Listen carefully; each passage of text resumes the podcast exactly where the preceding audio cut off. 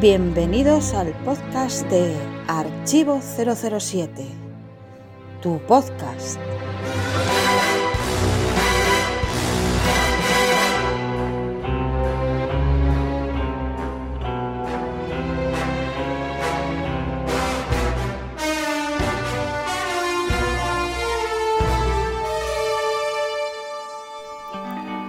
Irma Band la interrumpió un poco seca.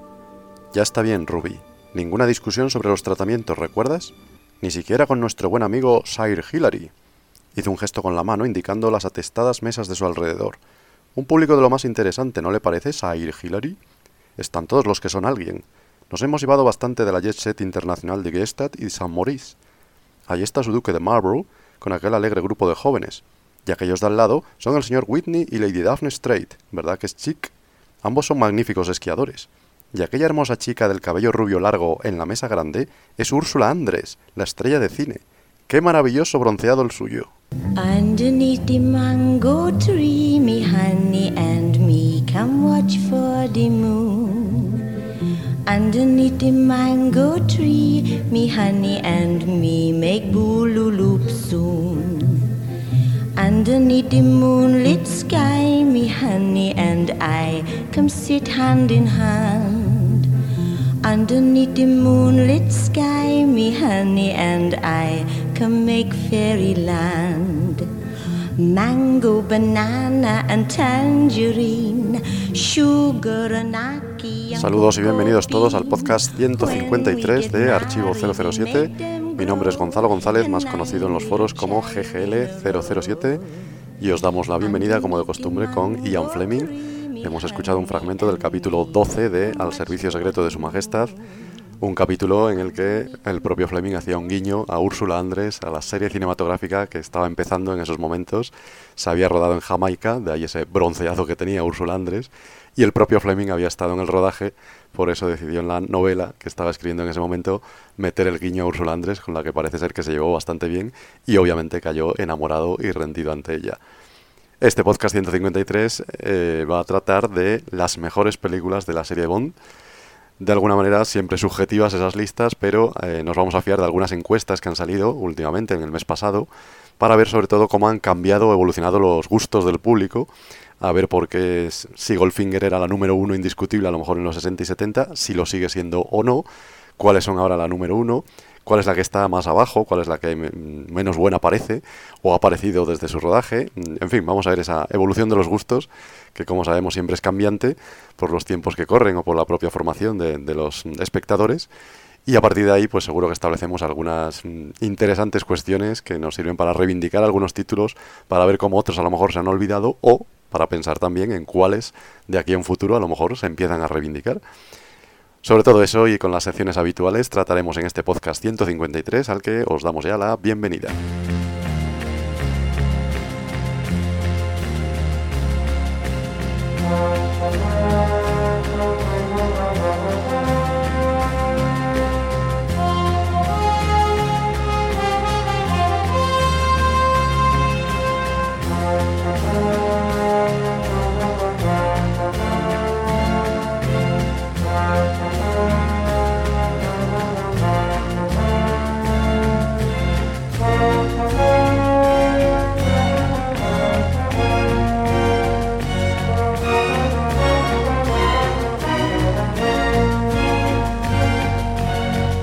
Y bienvenido Endica al podcast 153 y muchas gracias por acompañarme. Encantado de volver al podcast después de mucho tiempo sin participar y de, estar aquí presentando contigo. Eso te iba a decir, hacía mucho tiempo que no te escuchábamos, pero Endica es un, un veterano de Archivo 027, tanto del club como del foro, llevas aquí muchos años, ¿no? Bueno, estaba un poco despegado también porque tenía miedo a los spoilers. Sí, entonces- sí, eres anti-spoiler total, eres uno de los más declarados Sí. anti-spoiler. Pero bueno, yo siempre te digo que en el foro hay muchos hilos, no hace falta ir solo a los de Sin Tiempo para Morir, que puedes entrar a cualquier. Sí. Bueno, también es eso, como he estado mucho tiempo sin trabajar, pues he dejado de escuchar los podcasts porque los suelo escuchar en el camino del trabajo. Siempre hay alguna excusa, ¿no es cierto? 000. Y ahora estoy retomando otra vez la escucha de los podcasts y bueno, estoy volviendo un poco a meterme en la cosa. Pues perfecto, porque este podcast ya sabrás, lo vamos a dedicar a las mejores películas Bond a lo largo del tiempo, a través de diferentes encuestas. Pero nada, todo esto tranquilo, que no hay ningún spoiler de Sin Tiempo para Morir, porque a ti no te gustan. Y, y, bueno, nada, lo que siempre decimos, al que no le gusten los spoilers, pues puede seguir nuestras noticias. En Facebook y Twitter no ponemos spoilers en abierto. Y en el foro hay muchísimos hilos. Yo te recomiendo, pues eso, desde hilos de actrices Bond, de la actualidad de los actores, de qué está haciendo Daniel Craig o, o cualquier cosa. Así que tranquilo, que, que eres bienvenido allí en el foro. Muy bien, se intentará. Vale. Comenzamos entonces con las opiniones de los oyentes del podcast anterior. Opiniones de los oyentes. El podcast 152 ha sido comentado en nuestro foro por 58, 007 David Azin, Ian-Fleming, Klaalk, Charcove 13, Gogol, Mais Messerby, Bibi75, El Santo y yo mismo. Y lo más comentado del debate sobre la fotografía de las películas Bond y la espectacular lección de David Zacín y Javier Bermejo. Sí, porque contaron con dos auténticos especialistas, eh, Javier 50, 58 y Pablo Ian Fleming, invitaron a David Zacín y David llevó nada menos que a Javier Bermejo, que es director de fotografía profesional, está trabajando en el cine, ha trabajado en televisión. ¿A qué decías que te dedicabas? Y la verdad es que hicieron un repaso maravilloso de la fotografía en las películas de Daniel Craig especialmente con Roger Deakins como su blanco de, de alabanza. Pero bueno, fue un repaso muy bonito y, y, fantástico. A mí se me ocurrían miles de preguntas escuchándolos porque es una verdadera maravilla. Hemos seguido un poco en el foro. No sé si tú has oído ya el podcast. No, pero ahora tengo muchas ganas de oírlo. Eh, ya te digo, voy por, voy por el de septiembre ahora mismo. Ah, pues sí, sí, con falta, la novedad de... Sí, me falta, pero bueno. Los voy escuchando poco a poco. Bueno, los escucho a uno con cinco para que vaya más rápido. Y espero llegar pronto a ponerme al día otra vez. Se le está acabando el tiempo, Stromberg. Pues nada, este ya verás cómo te va a gustar porque es un, un repaso a la dirección de fotografía de las películas magnífico. Y, sí. y, ojalá tanto David como Javier repitan porque la verdad es que es, es, muy brillante su participación. Pues vamos a pasar ya entonces a la opinión de El Espontáneo.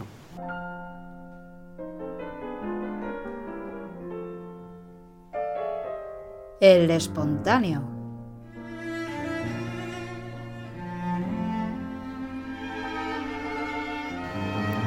Este mes queremos destacar la opinión o un mensaje en Twitter de arroba libros vintage con G, en el que al hablar del ciclo de Sean Connery y James Bond, que ha puesto la 2 este mes de febrero en televisión española, en la 2, pues nos decía, Archivo 007 descubre las curiosidades más sorprendentes del rodaje desde Rusia con Amor, como su paso por un garaje de Madrid. Y añadía nuestra dirección también de la Bondopedia, que como sabéis está llena de datos de esta y de todas las películas, y que por cierto acabamos de actualizarla, estamos actualizando la Bondopedia con muchísimas críticas de la época, muchas gracias a, a Libros Vintage por citarnos, y, y, bueno, me imagino, Indica, que tú conoces la, la Bondopedia, ¿no?, de archivo. Bueno, creo que sí, pero vamos, es que llevo mucho tiempo desconectado de, de... Bueno, no todo han de ser triunfos. Pero vamos. Está llena de, de, documentación, de artículos, ya sabes, y, y ahora también con fotografías de, de, periódicos antiguos, de críticas de la época. Y bueno, este tipo de anécdotas también en nuestra trivia, por ejemplo, que una escena de Desde Rusia con Amor se te rodó en un garaje, como sabemos la de las ratas famosas que tuvieron que venir a Madrid a, a rodarla, pues es una de las sí, pues... muchas curiosidades que tenemos en la Bondopedia. Te pues sí, está muy bien. Sí, te invitamos, Indica, a que la visites y a que descubras muchas curiosidades de las películas. Saludamos también a, a, a Libros Vintage y les animamos por supuesto a meterse en nuestro foro y a todos nuestros seguidores en Twitter, Instagram, Facebook y nuestra web y el foro en el que eh, tú también pasas el tiempo por ahí, aunque últimamente como dices no has tenido mucho que pasar, ¿no? No, has podido estar en el foro. No, no, últimamente no, no, he podido estar. Siempre me ha gustado meterme, cuando suelo ver una película de Tisbo, me gusta meterme en la ficha de esa película y ver las, las, las curiosidades, los fallos de la película y ver toda la ficha de esa película que estoy viendo sí, o que voy a ver. Lo hace mucha gente porque ahora con el ciclo este de Sean Connery en, en, televisión española lo notamos también como muchas más personas entran en la Bondopedia precisamente a ver información. Han puesto Doctor No desde Rusia con Amor, Goldfinger y Nunca digas nunca jamás. Señor Bond, necesito una muestra de orina. ¿Puede llenar este recipiente, por favor? ¿Desde aquí? Y esos lunes o el martes mismo entraba mucha gente a verlo por eso hemos aprovechado para actualizar y, bueno, un poco lo que haces tú, entrar en la Bondopedia para saber más de las películas Bond. Así que bienvenido sea. Muy bien, pues vamos a pasar entonces a las noticias del mes.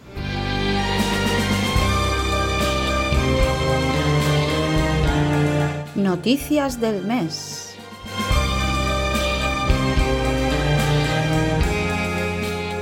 Este mes de febrero publicamos eh, dos nuevos anuncios de Heineken con Daniel Craig rodados en España en 2018 nada menos para promocionar Sin Tiempo para Morir. Eso sí, no hay escenas de la película, no tiene ningún spoiler y jugaban con sentido del humor con la confesión de Daniel Craig con James Bond. No sé si has tenido tiempo de verlos. Pues no, no, no, no los he visto, pero los voy a ver. Ahora que dices que no hay spoilers, Nada, eh, no hay ningún los spoiler, veré. ya te lo digo yo. Eh, Son divertidos, además, juegan con ese rodaje en el Parador de Cardona en Barcelona, que fue en 2018. Visitaron España solo para eso, solo para los, rodados- los anuncios de Heineken. Y, y bueno, luego siguió el rodaje de Sin Tiempo para Morir. Y ya ves tú, vemos antes los anuncios Madre de la mía. película y la de tiempo Tres que ha años pasado. ya, ¿eh? Sí, sí, la de tiempo que ha pasado. Uf. Y parece increíble, bueno, le ha cambiado el peinado, la cara y todo a Daniel Craig. Pero bueno, yo recomiendo los anuncios porque son muy simpáticos, ya lo verás como te gustarán. Creo que es hora de pasar a la publicidad. Este mes también Alberto López Calal ha llegado a los 100 vídeos en su sección El despacho de Calal. En ella ha hablado de libros, cartas, coleccionismo. ¿Qué te parece? Pues sí, felicitamos a Alberto, que como siempre incansable con sus constantes incorporaciones a la web, nos pone todo tipo de, de información, de, de temas de, bueno, y de vídeos. El despacho de Clal, que ha llegado a 100 programas, se dice pronto, parece una bobada, pero son 100 vídeos en los que él nos habla de algo que tiene que ver con James Bond. Y, y hay que felicitarle. Y últimamente mm, sus últimos vídeos fueron de barajas de James Bond y nos ha mostrado unas cuantas de las que tiene. Y, y la verdad es que están muy bien, son muy entretenidos los programas. Esto sí que seguro que los conoces porque lleva ya mucho tiempo con ello. Sí, Alberto Calal es, es Es imparable. un divulgador muy bueno, sabe cómo expresarse, sabe cómo llegar a la gente y, y hace que sus charlas sean siempre muy amenas y muy entretenidas. Es una pena que le hayamos, que no le tengamos como presentador. Esperemos que algún día vuelva. Sí, a se ha presentar tomado el unas vacaciones, y- porque recordemos que por supuesto también presentaba el podcast, tenía tiempo para todo. Uno siempre se crece ante el desafío. Pero bueno, ya con el matrimonio y esas cosas nos vamos haciendo mayores, ya cada vez hay menos tiempo y hay que diversificarlo, así que nada, esta es su casa, eso lo sabe bien Alberto, igual que Alberto Casado, y, y bueno, cuando quiera volver puede presentar cuando quiera el podcast. También este mes de febrero hemos conocido detalles del guion de Jinx, escrito en 2003 por Neil Purvis y Robert Wade, lo que iba a ser el primer spin-off de la serie Bond, con Halle Berry de protagonista, el personaje de, de Muere Otro Día, Jinx, y el usuario de Twitter, arroba 007 in LA, en Los Ángeles, ha contado que Jinx eh, pues comenzaba con ella de joven y se veía cómo perdía a los padres en un atentado, y Demian Falco, aparecía por ahí, el personaje de Michael Madsen, resulta que la conocía y la metía en el servicio secreto americano. A partir de ahí venía una trama en la que viajaba a Barcelona ella y ha seguido contando la historia. No sé si te hubiera gustado esta película, este spin-off de la serie Bond. Me hubiera gustado mucho. En su momento se habló de que se iba a hacer y la verdad es que me quedé con las ganas de ver a, a Halle Berry haciendo esa película que hubiera estado muy bien. La verdad es que es una pena que no se hiciera y ahora pues eso, nos quedamos con las ganas de Sí. que hubiera existido esa película. Lo interesante ahora por lo menos es que si sale a luz el guion, pues por lo menos sabremos la historia, ¿no? Nos enteraremos de qué trataba. Pues sí, pero eso nos hará echar más en menos Sí. en falta la película. Eso es, sí. Seguimos siendo los buenos, ¿eh? Es una pena porque estaba en su mejor momento Halle Berry, estaba guapísima, pero bueno, eh, ¿qué le vamos a hacer? Parece que el análisis de mercado decía que no se debía hacer, no se hizo, y luego apostaron por Casino Royale y les fue bien, eso está claro. Claro, a lo mejor nos habría salido una Catwoman y entonces habría Claro, sido un eso, desastre. de Entonces esto sabemos. No funcionaron demasiado bien y por eso se, se echaron atrás. Pues nada, vamos a pasar entonces a destacar ya la noticia del mes.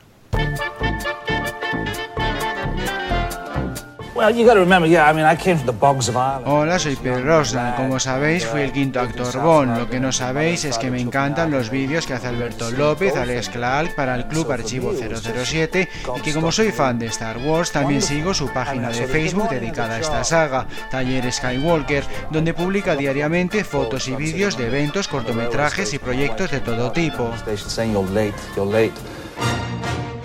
Taller Skywalker, el Facebook de Star Wars de Klaalk.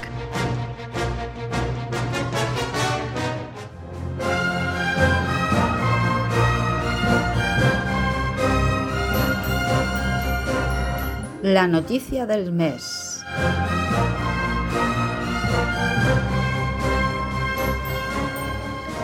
La noticia del mes es la publicación de la nueva revista en papel del Club Archivo 007, que llega a su número 5 y ya llevamos 5 años sacando un número en papel.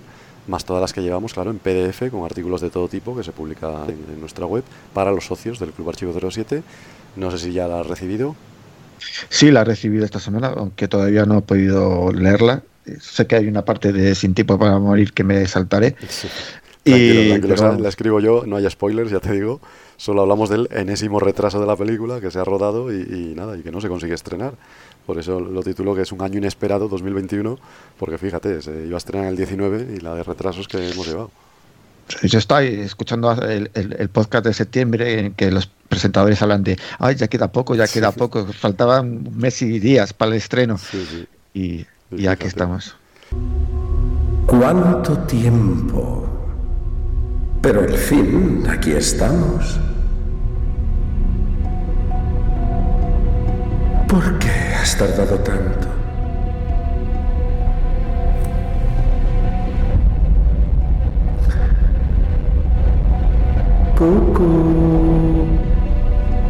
Y pues que nada, todavía no se ha estrenado. En la revista tienes también un homenaje a Sean Connery, me imagino que lo has visto porque es la portada.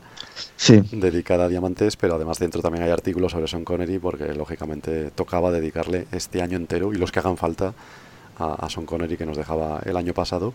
Y bueno, con las secciones habituales en la revista, artículos de Bardo fantásticos, tenemos un invitado desde Rusia, no te digo nada más, un invitado desde Rusia que manda un artículo muy interesante y también actividades como las que hemos tenido en Madrid. No sé si fuiste tú al homenaje a, a Sean Connery en Madrid cuando vieron La Roca, unos compañeros. No, no, no fui. No pudiste. Bueno, pues ahí tienes fotos y tienes el, el reportaje. Así que nada, recomendamos esta revista, que yo siempre digo que es uno de los grandes avales del Club Archivo 007 y la recomiendo a todos aquellos que no la conozcan que se hagan socios, aunque solo sea por la revista, ¿no? Yo me imagino que tienes las otras cuatro que sí que las has leído, ¿no? En papel. Sí, las he leído, las tengo ahí en la estantería y con los cómics. Y la, la que- recomiendas, ¿no? Sí, totalmente. Muy bien, pues nada, antes de pasar a- al debate y de continuar con este podcast, vamos a escuchar las, como siempre, efemérides de marzo con guion de Alberto Bond, de Alberto Casado, y atentos porque en marzo hay cumpleaños Bond muy especiales y muy importantes. Ya podéis imaginar que hablo de dos cumpleaños de dos James Bond. Para saber quiénes, pues aquí lo tenéis. Efemérides Bond.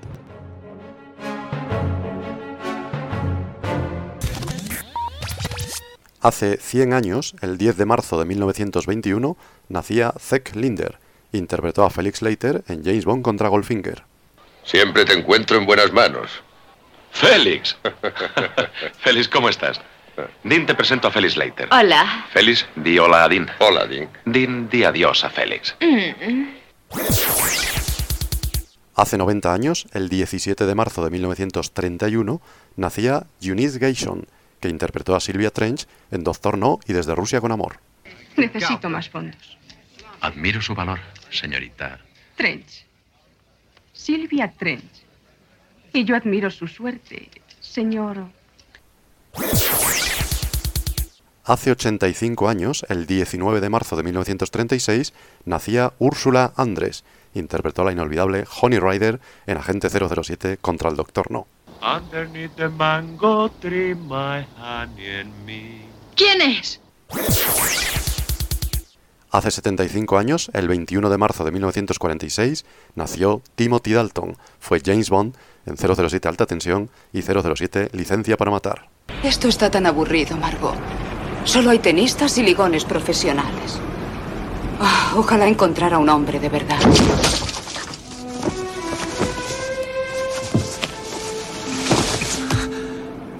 Necesito su teléfono. Ella volverá a llamar. ¿Quién es usted? Bond, James Bond. Hace 65 años, el 26 de marzo de 1956, se publicó Diamantes para la Eternidad, la cuarta novela de Ian Fleming. ¿Qué cosas pasan? Hace 60 años, el 27 de marzo de 1961, se publicó Operación Trueno, la novena novela de Ian Fleming con James Bond como protagonista. He creído ver un espectro a su espalda. No le comprendo. El espectro de la derrota. Hace 53 años, el 2 de marzo de 1968, nacía Daniel Craig, el James Bond de Casino Royale, Quantum of Solace, Skyfall, Spectre y Sin Tiempo para Morir. Todo el mundo necesita un hobby. ¿Cuál es el tuyo? Resucitar. Hace un año, el 4 de marzo de 2020, se anunció el retraso de Sin Tiempo para Morir de abril a noviembre por culpa del coronavirus. ¿Y 007? Llegas tarde.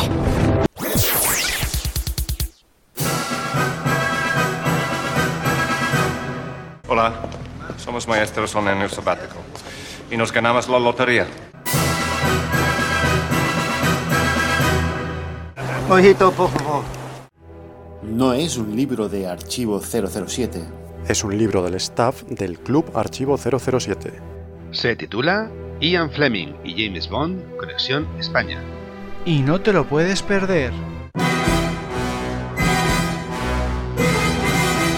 Descubre las conexiones de Fleming con España. Las ediciones españolas de los libros y de los cómics. Las localizaciones y los actores de nuestro país. La historia del fandom español. Y mucho más. Ian Fleming y James Bond, Conexión España. Un libro autoeditado por John Casanovas, Eduardo Jiménez, Gonzalo González y Alberto López. El libro para los fans españoles de... Bond. Bond. Bond. Bond. Bond. James Bond. Visita www.007conexión.es para ver más información o realizar pedidos.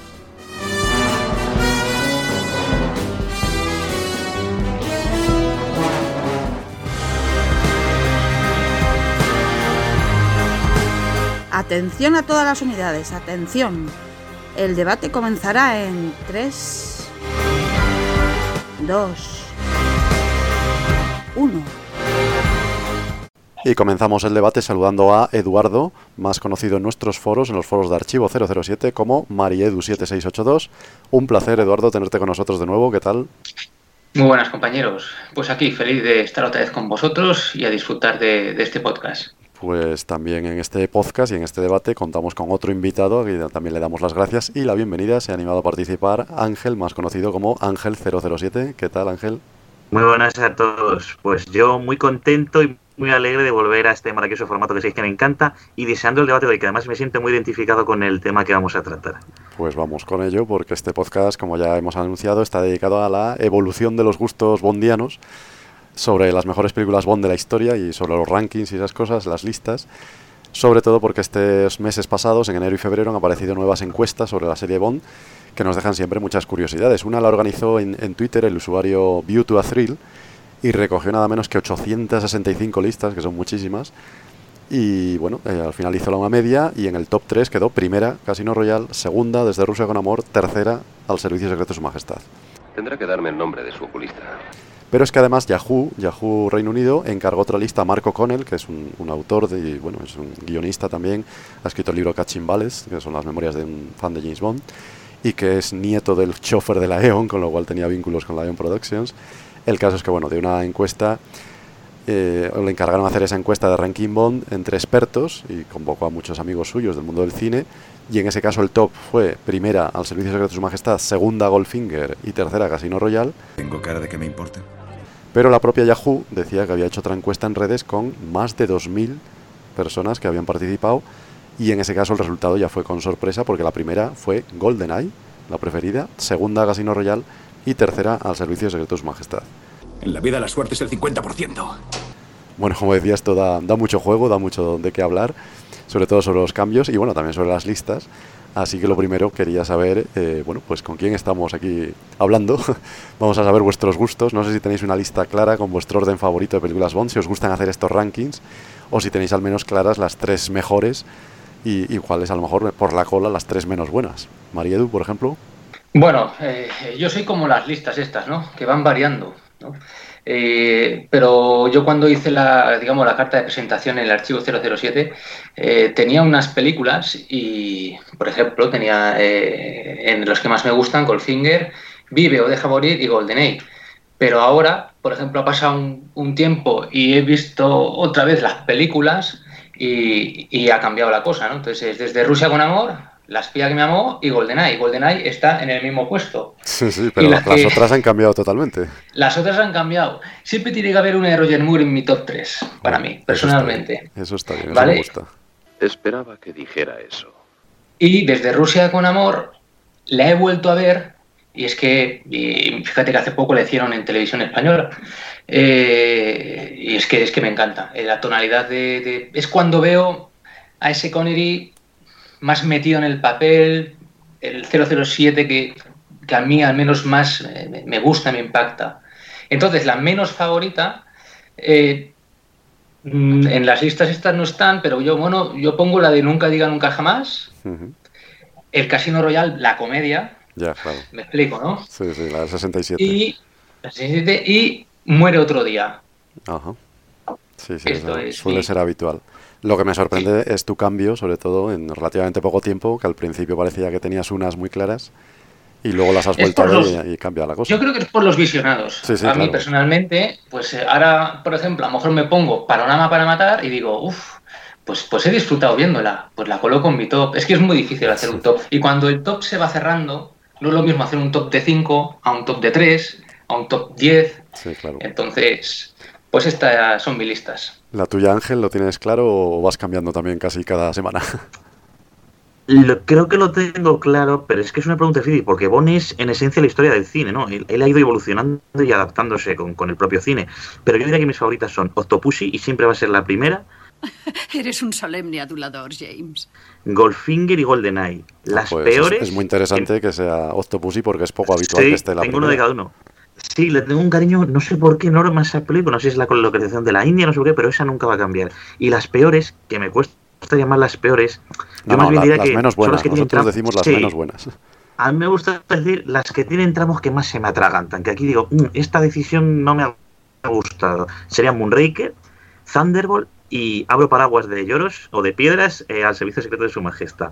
Ah. Lo bonito de esto, creo que tiene una parte bonita, es que si me preguntas en un tiempo, igual te cuelo desde Rusia con amor entre las mejores o igual te cuelo panorama para matar entre las peores. Es que también varía mucho de, yo creo, el estado de ánimo, cómo te sienta hoy la película en ese revisionado. Creo que eso influye muchísimo, igual que la nostalgia muchísimas veces, porque pues fue la primera la primera película que viste o alguna porque pasó algo especial. Es que es una pregunta muy, muy difícil. Sí, sí, estoy de acuerdo. Aquí entra en juego también la subjetividad absoluta. Podremos estar de acuerdo en que todas tienen una factura impecable técnicamente, con lo cual, para elegir entre una y otra, pues ya entra tus sentimientos o lo que decías tú, cuando la viste por primera vez o con quién la viste, y eso marca, claro. ¿Y tú, Indica, tienes un top 3, claro?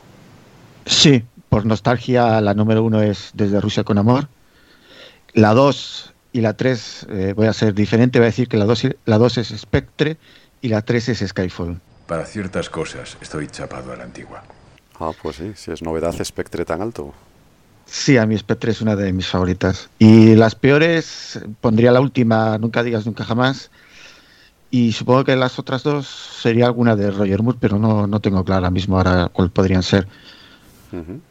Yo, yo, bueno, jugando un poco con esto, la verdad es que no tengo nada claro también la lista. Yo siempre digo que tengo siete favoritas y a partir de ahí, pues podría decir tres, como otras tres, como la otra. O sea que es muy difícil. A mí me gustan mucho las cuatro primeras de Connery, Doctor No desde Rusia con Amor, Goldfinger y Operación Trueno. Añado al Servicio Secreto de Su Majestad, Alta Tensión y Casino Royal, Como echo de menos la Guerra Fría. que creo que no la habéis comentado y, y sin embargo me parece una de las mejores desde luego de los últimos 20 años. Estas listas, como decía, siempre dan mucho juego y dan que comentar. Y, y, bueno, quería empezar por Goldfinger, que desde su estreno ha sido pues la película más icónica de la serie, la favorita también en los 60, en los 70, yo creo que en los 80 también seguía siendo un icono. Y yo creo que un poco hasta ahora, porque en estas listas que hemos mencionado antes, pues aparece como la cuarta, la segunda, la quinta, es decir, que ya no está la número uno de la lista. ¿Por qué creéis que, ha bajado en su consideración? ¿Y por qué en algunos casos la superan, sí, películas posteriores, claro, como Casino Royale, que si se hizo después, pues parece normal, pero también desde Rusia con Amor, por ejemplo, ha superado a Goldfinger, o, eso parece, aquí tenemos también algún ejemplo, lo que decía Eduardo antes. ¿Por qué ha pasado esto? Ya no digo por vuestros gustos, sino, no sé, un poco soci- sociológicamente, Ángel. Uf, Goldfinger, es que es un tema. Yo es que creo que es por, por los tiempos modernos que corren, por- porque ahora muchas veces habrá más la seriedad, el tono más oscuro, en nuestro caso sería el tono más cercano al libro, y para mí la legendaria Goldfinger fue el boom del, del boom cinematográfico, ese que se des- desligaba sutilmente del estilo original narrativo que había en papel y comenzaba su, su, propio estilo en cines, ¿no? Algo más suave y quizá más fantasioso. Si preguntas en la época de Muro de Dalton, donde se tenía Goldfinger como referencia, el gusto, digamos, que el target era ese, era Goldfinger. Pero tras la llegada de Daniel Craig y de Chris Nolan para el mundo del cine, la gente parece que quiere volver a un, a un Bond más serio, a un mundo de espías más sucio, más oscuro. Y digamos que desde Rusia con Amor ese es lo más cercano a ese Bond literario, incluso al Bond de Craig que, que tenemos en lo que digamos el Bond antiguo. Yo, un dato curioso personal que os quiero comentar, yo soy uno de los que con el tiempo han valorado muchísimo más a Desde Rusia con Amore. Antes se me atragantaba muchísimo en su jugador y ahora me encanta. Es que el otro día tuve que verla cuando la echaron la 2 porque es que ahora, ya te digo, no sé por qué no la he metido en el top 3, quizá por nostalgia porque la amo, ¿eh? O sea, es que ha sido una evolución a favor. Yo soy de los que me identifico con esto, a favor de, de, subirla en la clasificación de la película, me parece una maravilla. Sí, sí, es interesante eso que dices, que parece que Goldfinger es más ligera y a lo mejor desde Rusia con Amor es la Goldfinger sin tanto sentido del humor, ¿no? Y sin los gadgets. Por eso a lo mejor hoy en día la ha desplazado de la lista. ¿A ti, Indica, también te parece? Creo que Goldfinger es un poco más lenta en su desarrollo. La película tiene momentos que, que se estanca, no hay tanta acción y creo que eso la penaliza frente a Desde Rusia con Amor y sobre todo frente a Casino Royale o las películas modernas.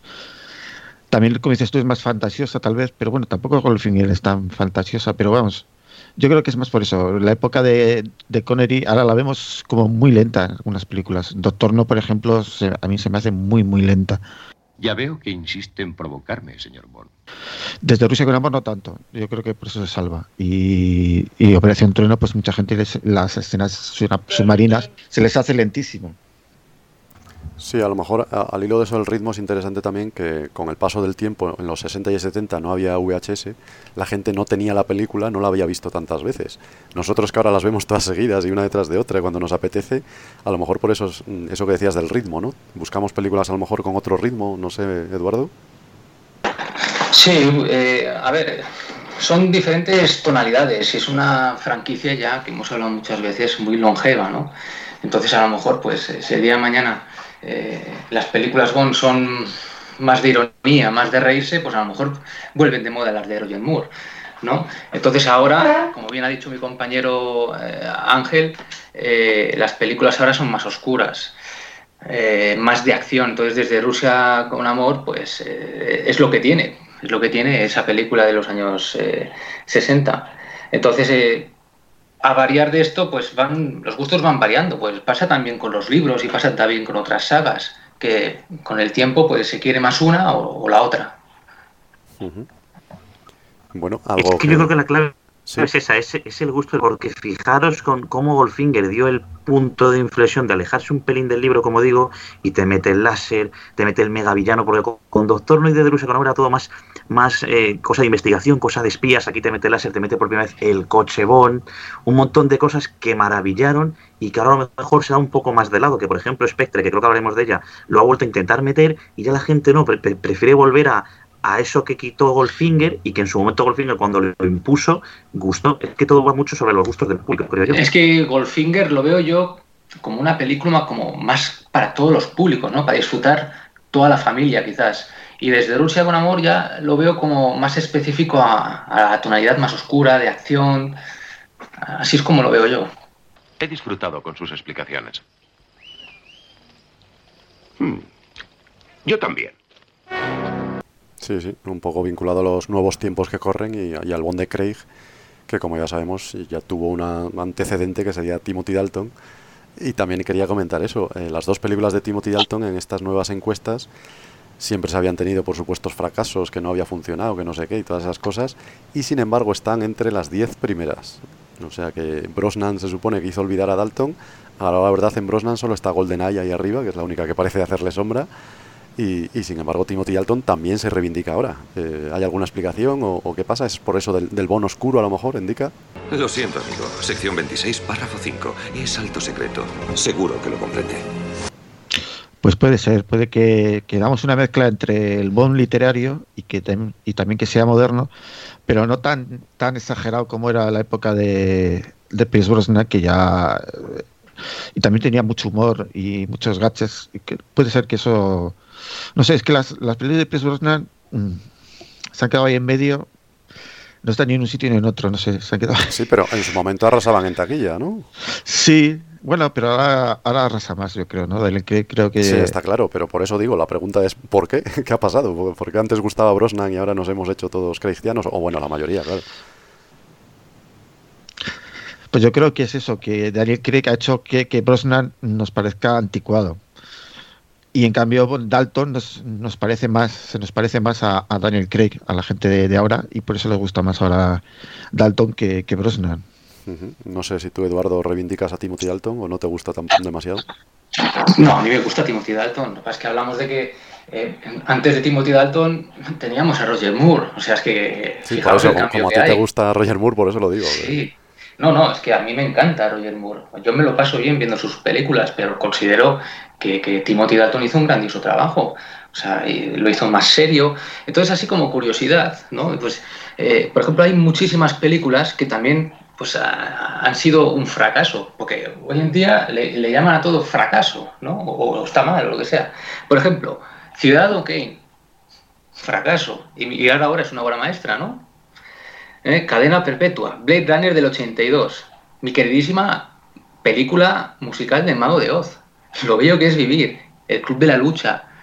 Todas estas películas fueron un fracaso. ¿Por qué? ¿No?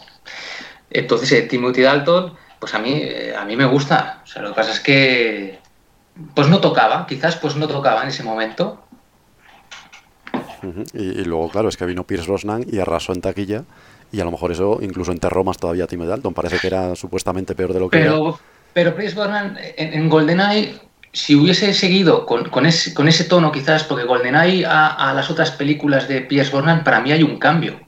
Es más Yo noto seria, un cambio. Mejor, ¿no? es un sí. Poco, sí. Eh, la primera es más seria, ¿no? Y, y, y, quizás es lo que por donde tendría que haber seguido la etapa de Brosnan. Eh, porque luego, eh, sí, están bien, pero fijaos cómo acaba. Pismon acaba eh, surfeando en, en, en, una ola de, de, de, 20 metros. Magnífica vista. ¿No?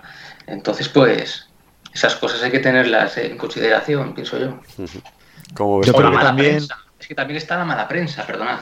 Sí. ¿no? Eh, si saca una película a alguien y la mala prensa continuamente está echando pues negatividad en, en ese actor o, o, o o, o, la producción o los problemas que ha habido, pues eso no favorece en, a, la, sí, a, las producciones Dalton y a las películas. Tuvo mala suerte Dalton, sobre todo en el 89, que coincidió con Batman y coincidía con Arma Letal y, y en la taquilla funcionó relativamente mal en Estados Unidos.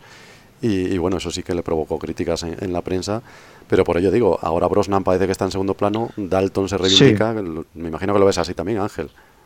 Bueno, yo es que partiendo de que soy muy pro Moore y pro Brosnan, y pro Brosnan, yo considero a Brosnan la evolución perfecta del Bond de Moore.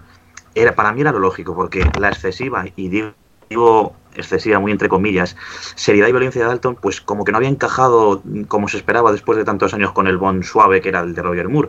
Y para mí Brosnan cogía lo, lo que mejor funcionaba de Dalton y lo adaptaba al Bond de Moore pero sin permitirse ese humor y situaciones que ya no se podían llevar en los 90, que quizá eran, se veían como muy desfasadas, muy, hilarantes, con los ojos de los 90, hablo claro.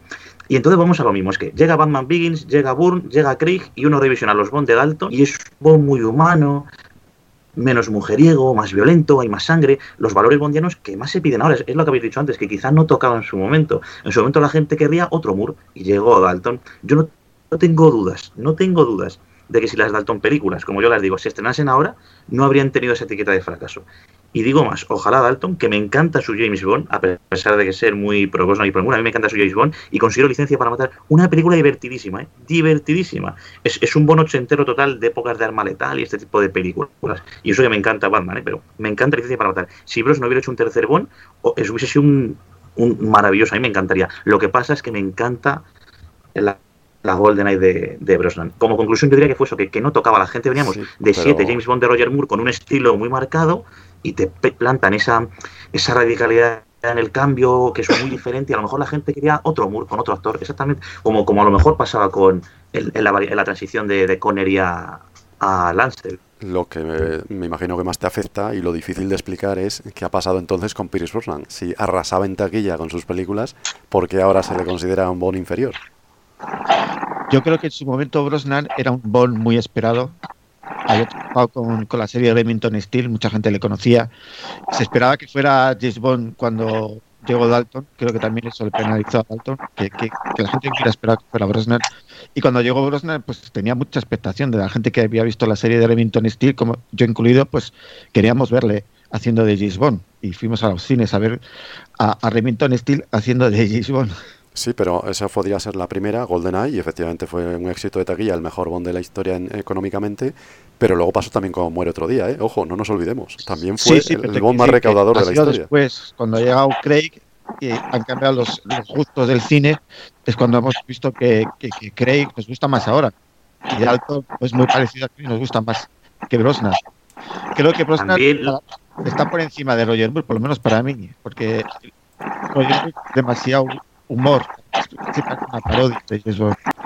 Yo también ro- romper una lanza a favor de Brosnan, porque eh, yo creo que incluso Cla- nuestro compañero Clark es muy pro Brosnan. Para mí Brosnan es un, un Bond del siglo XX muy notable, casi sobresaliente. De hecho, para mí, abro paraguas, Craig eh, de James Bond, pues que hacia el final de su trayectoria de momento, a falta de ver Sin para morir, de Bond tiene para mí tiene poquito y me gusta, el, o sea, he aceptado la propuesta del Bond de Craig, pero es que para mí Brosnan es, o a, mí- me gustaría que el siguiente actor que venga después de Craig vaya más en la línea de Brosnan, cogiéndolos el lore y el contexto de Craig, pero más en la línea estética de Brosnan y en la línea, digamos, de personalidad del personaje, aunque me gustaría mantener la violencia física, me gustaría volver un poquito a abrir, esa es mi opinión y, creo que dar unos Bond fans más clásicos, quizá también.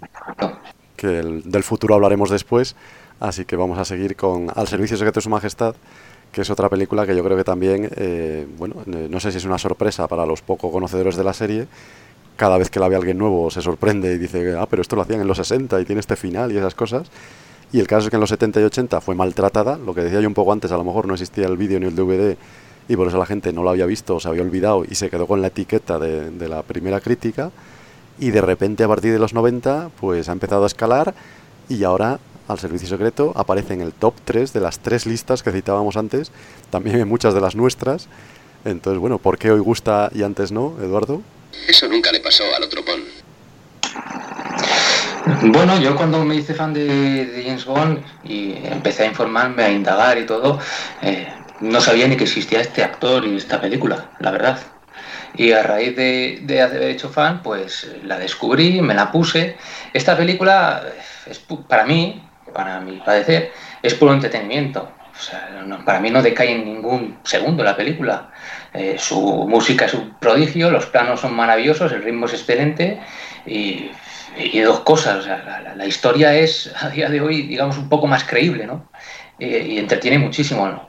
La película para mí no ha envejecido mal y, y esta película, no sé, no la, es, la como más, pregunta, ate- la más pregunta es. ¿todas esas virtudes que ahora vemos todos no las veían en los 60 y 70? No. Claramente, Ya, ya, pero ¿por qué? ¿Qué, no. qué ha pasado entonces? ¿Por qué? ¿Estaban ciegos o...? Eh, Sí, pues eh, estarían ciegos. Eh, Insisto, lo que he dicho antes, la mala prensa, la mala prensa. eh, yo lo dejo así, prefiero quedarme con lo que yo he descubierto ahora y decir, mira, esta pedazo de película que tenemos aquí, pues, pues una pena que este actor no, no haya seguido, no nos haya dado más de, de- porque si te da por mirar críticas, buah, te dicen de que, que este actor es un clon de, de, de, Connery, que no sé qué. Pues bueno, yo no lo veo así, yo prefiero quedarme pues, pues con la genialidad de la película.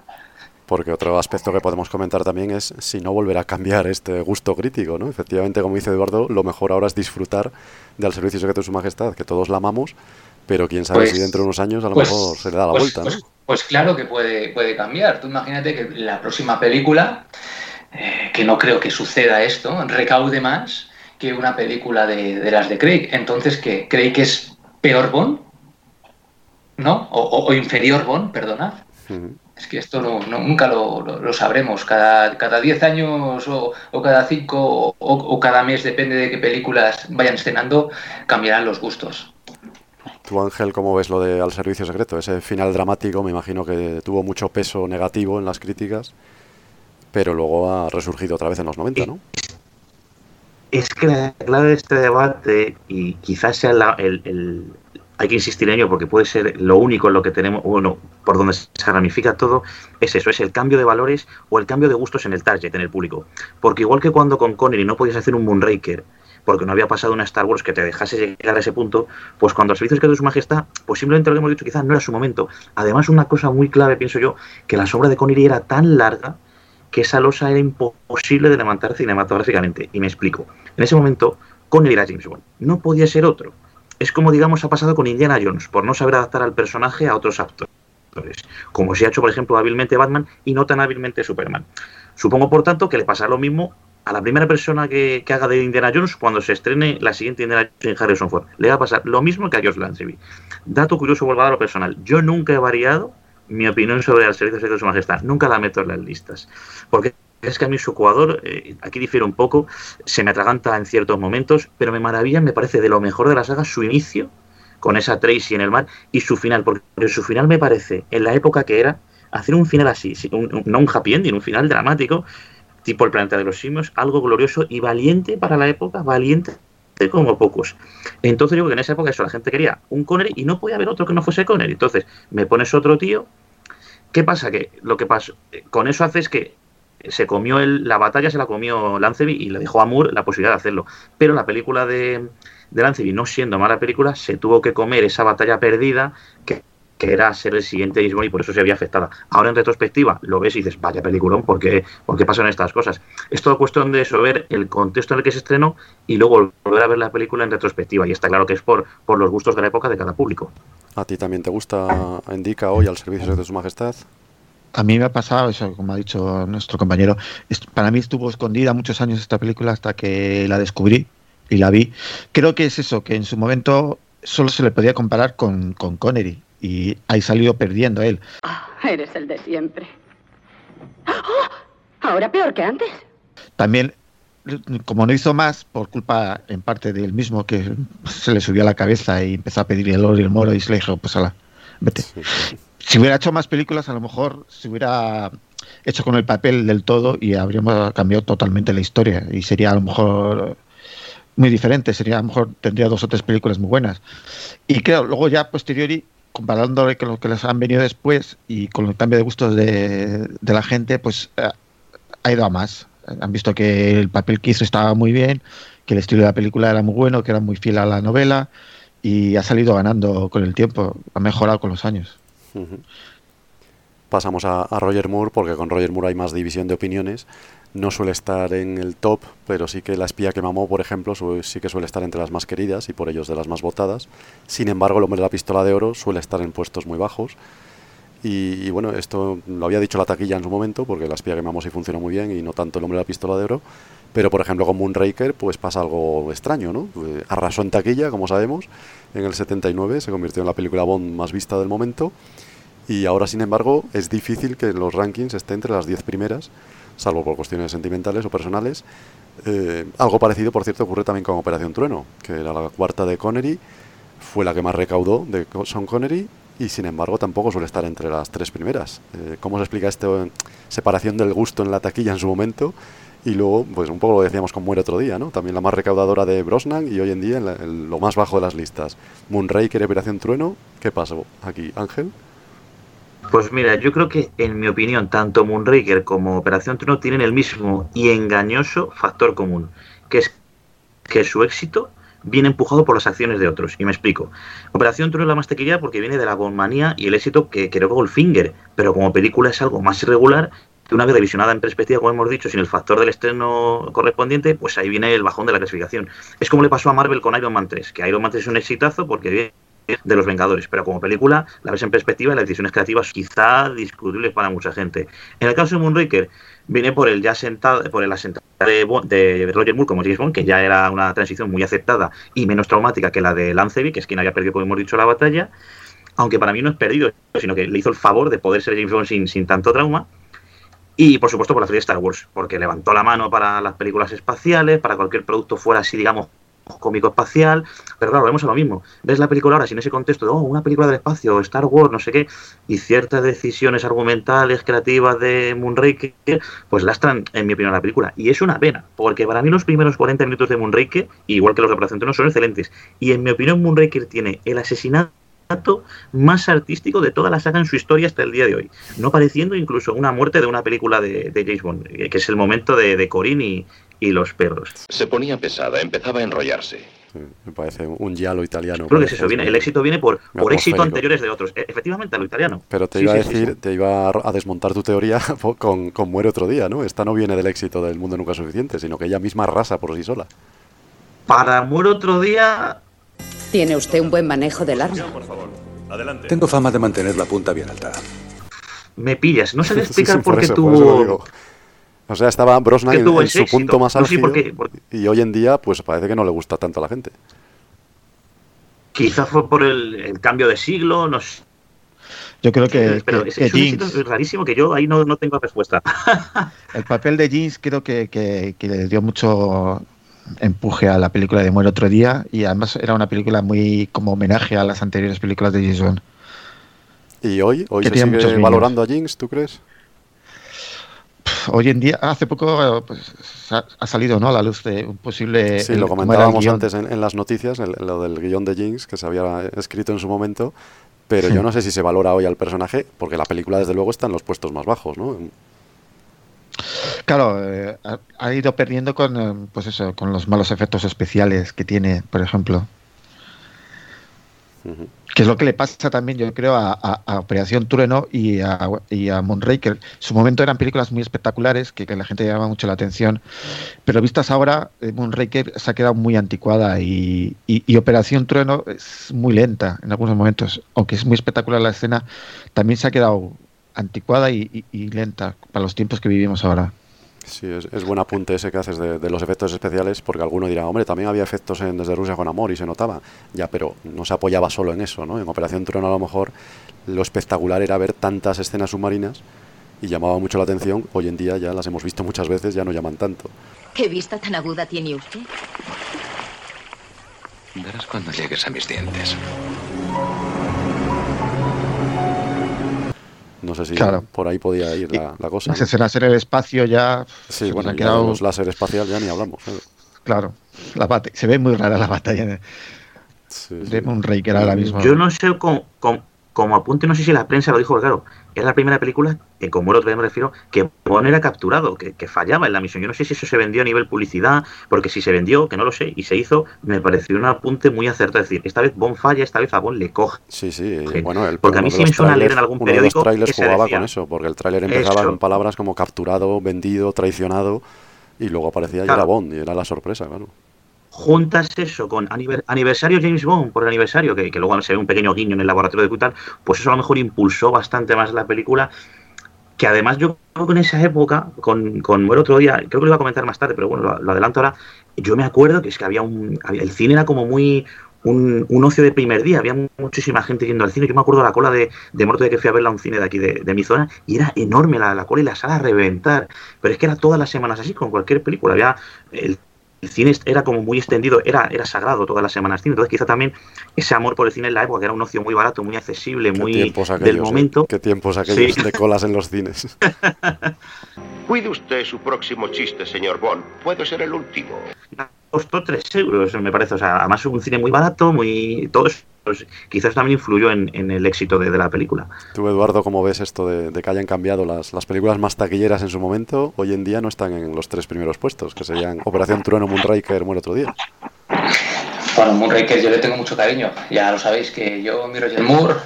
Bueno, pues eh, Moonraker estamos ante lo que han dicho mis compañeros. Estamos con la moda de la ciencia ficción. Star Wars pegó muy fuerte.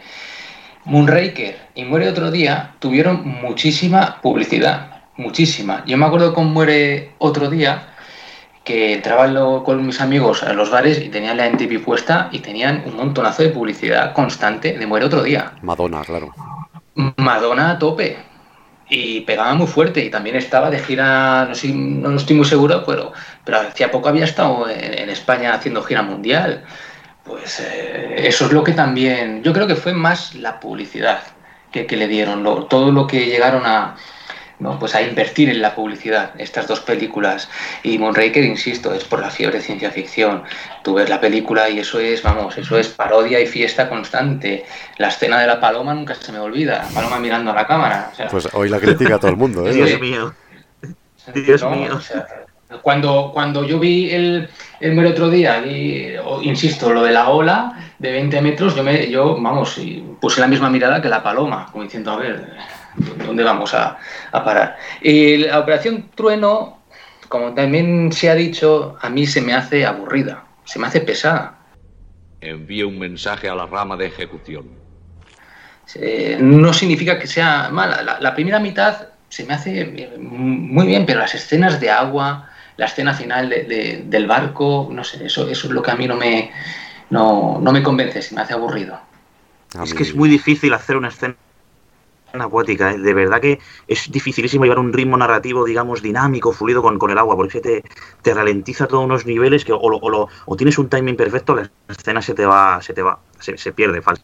y un detalle muy, muy chulo que habéis dicho. Yo, creo que tiene mucho mérito, a mí me gusta mucho. Sí, oye, porque además están súper conseguidas y, sí, pasa que a lo mejor quizá, como veníamos de, no de agua, hay gente que te lo puede tolerar más o menos, pero es verdad que está, yo las estudié en clase, de hecho, se puso como ejemplo que, que, está, que están muy lo bueno es precisamente ambientar una escena de acción que sea bajo el agua. Y la escena final, el clima final, son dos ejércitos bajo el agua. Eso para mí es una virtud extraordinaria. Sí, sí, sí.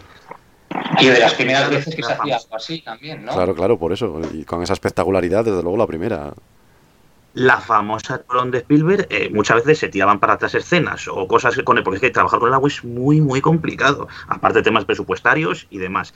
es que es, eso a, Thunderbolt es un mérito que nadie se lo puede quitar, porque consiguió un prodigio a nivel, a nivel realización de cine. Y un detalle decía que, que había dicho muy interesante es lo del cantante.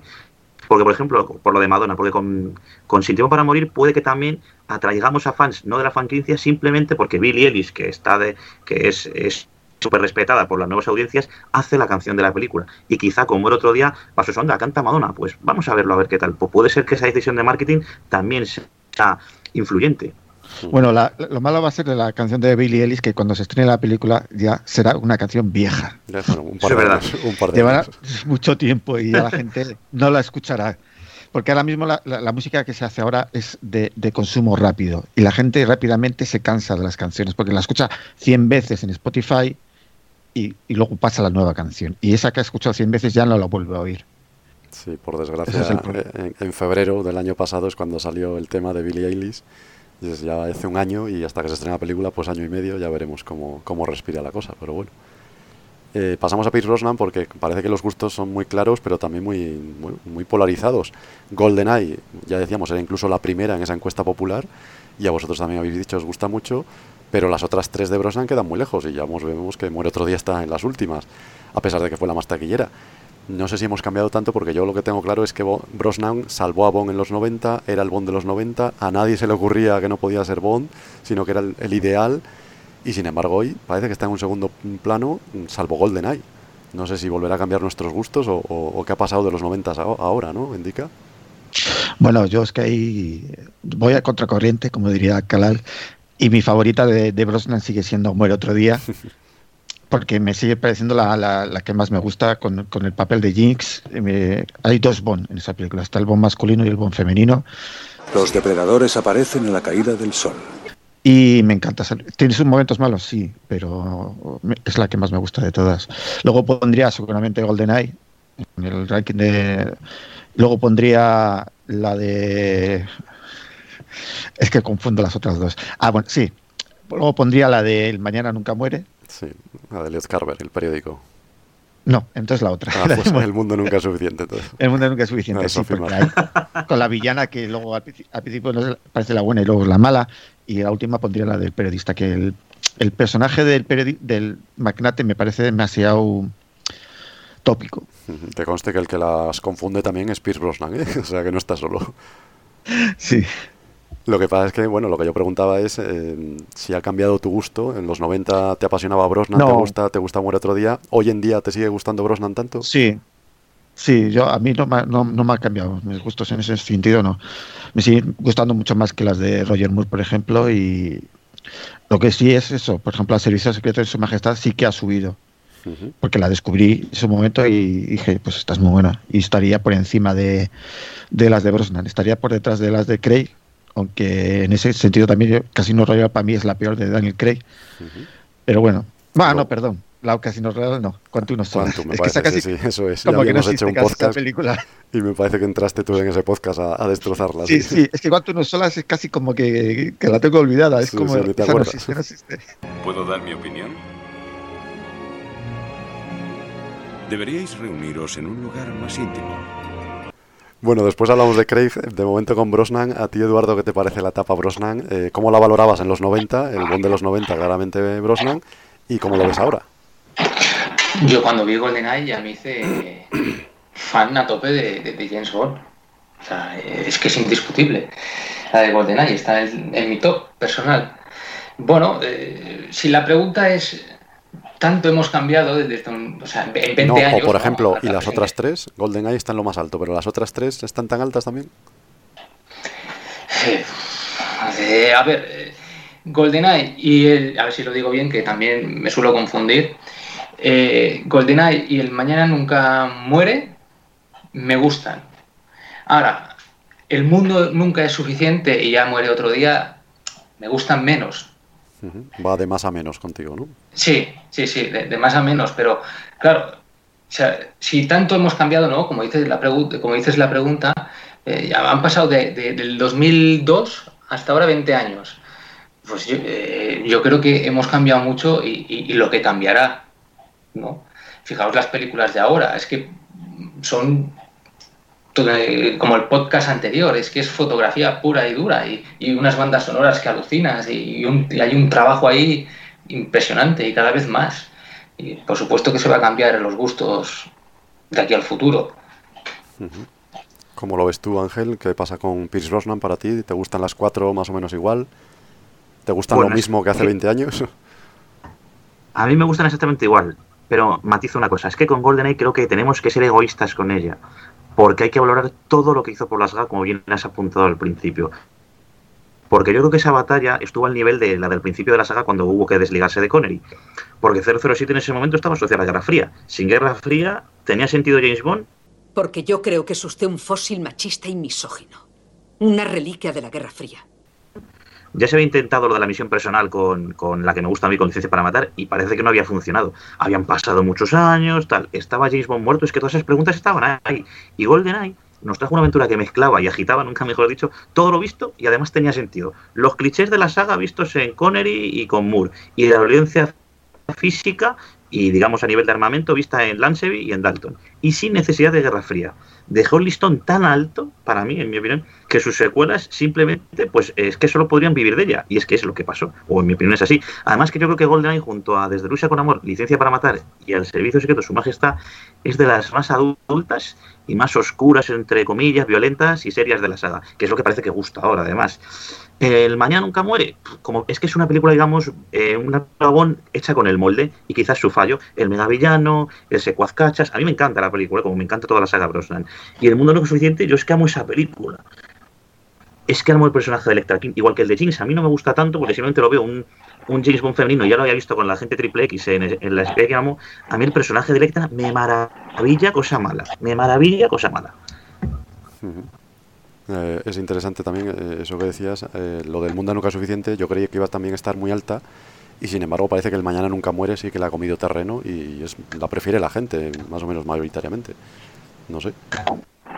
Que además con, con el Mañana Nunca Muere, a mí toda, eh, no, no me gusta la- el personaje de, de Michelle Yeoh, era, me parece, Sí, la actriz Michelle asiática, sí. no, no estoy seguro. Sí, sí. No me, no, no, me termina convencer y la parte de Saigon me gusta, pero se, se me atraganta algo más. Me gusta mucho más su primera, me pasa muchas veces en las películas, su primera media hora. En cambio, con El Mundo Nunca es Suficiente, aparte de la belleza de Sophie Marceau, la, la película sobre más personal, M funciona mucho más, sale del despacho, se meten cositas que yo no había visto. Porque igual que tuvimos una M mujer en GoldenEye, aquí M se implica más, tiene que ver con la misión. Hay otro 00, que es 009 me parece, también que tenía que ver al principio y tal. Eh, sale Tanner, no sé, tiene cositas que la película, que eh, ese yo nunca fallo, que me parece una escena maravillosa en el clímax de la película. Aunque luego el clímax quizá afloja un poco después de eso. Pero no sé, le, tengo mucho cariño al mundo lo suficiente. Entonces, lo que pasa es que quizás esos son. Eh, muere otro, día, perdón. Eh, el Mañana Nunca Muere es una película muy molde, quizá ya se haya visto todo mucho. Estaba bastante bien hecha, pero no, no innovaba demasiado. Sí, Y bueno, por pero otro la pregunta es por qué a la gente hoy Dime, le gusta más esa que la otra. Es, es, más rápida, es más entretenida. A mí me gusta más, ¿eh? yo soy uno de ellos, por cierto. A mí me gusta más es el que, Mañana es Nunca Muere. Es que es un no parar. Tú, por eso, yo fui sí. al cine, y porque yo eso fui es con fórmula de verla. toda la vida también. Sí, yo fui al cine a verla con mi padre y disfrutábamos porque un montonazo de gaches, el coche, el BMW, que si lanzamisiles, que si el móvil, veíamos un móvil decente, un Nokia, que podías ahí conducir como un coche dirigido el coche. No sé, me parecía muy entretenida, muy rápida. A mí se me pasó volando. Lo del coche me parece un dato curioso, me parece de los, de los coches más utilitarios, más menos elegantes, me- menos elegantes de la saga 1. O sea, con lo que tiene BMW, porque la siguiente metió el Z8 y la anterior estaba el Z3, este le vio un coche mucho más de calle, mucho más, Sí, bueno, pero digamos, con el móvil tiene encubierto. Sí, sí, eso sí, desde luego. Por cierto, hago una lanza a favor de. que yo me meto mucho con Moro todavía, pero tengo mucho cariño porque fue la primera película Bond que fui a ver yo al cine, y eso creo que no se puede olvidar.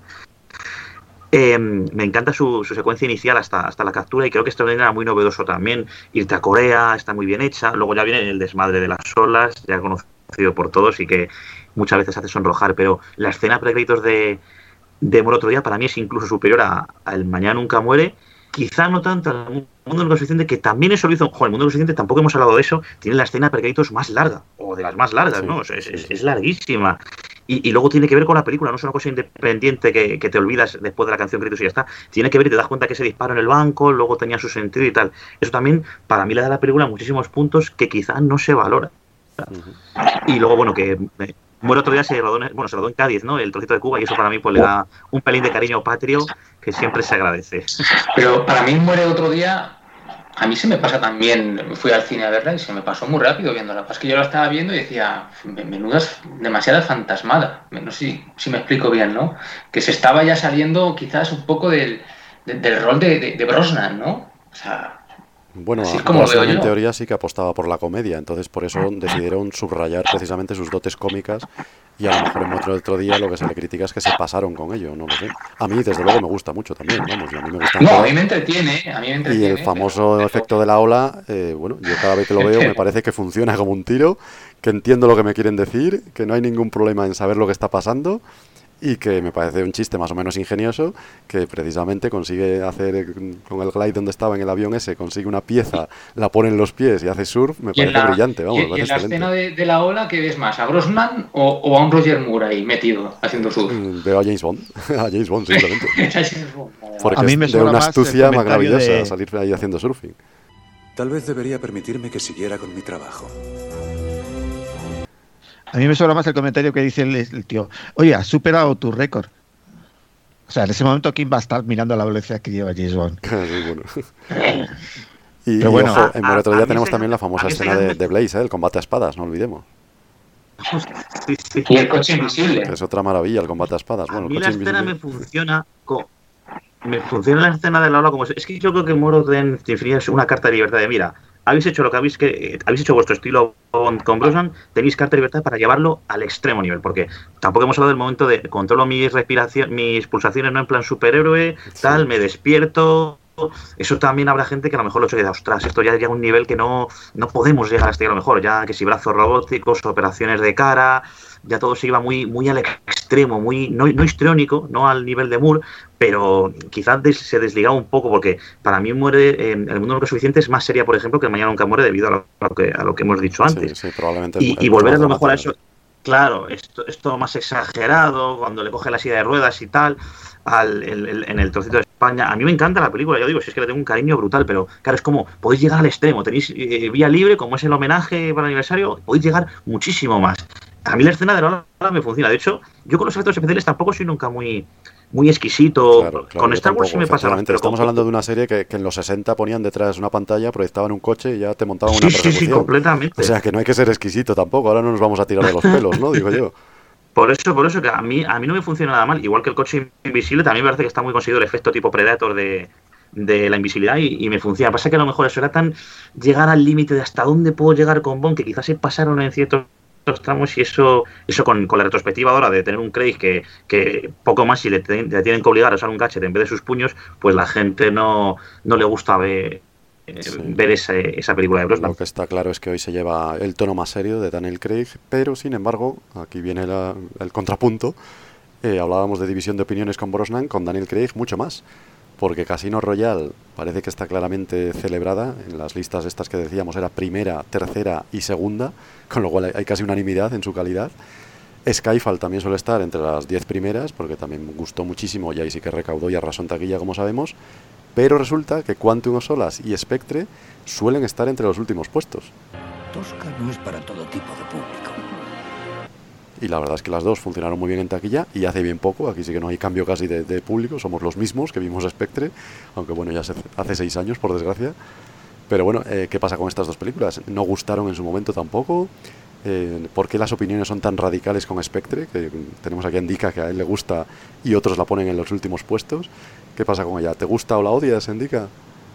Bueno, creo que aquí depende mucho, eh, de, la opinión de la gente depende mucho de cuál fue su primera película Bond. Es decir, los, que empezaron con Connery, los que empezaron con Roger Moore, los que empezaron con Brosnan y los que han empezado con Daniel Craig. Cada uno tiene una opinión diferente. Es decir, yo, por ejemplo, empecé con Connery, pues eh, me gusta más el estilo serio.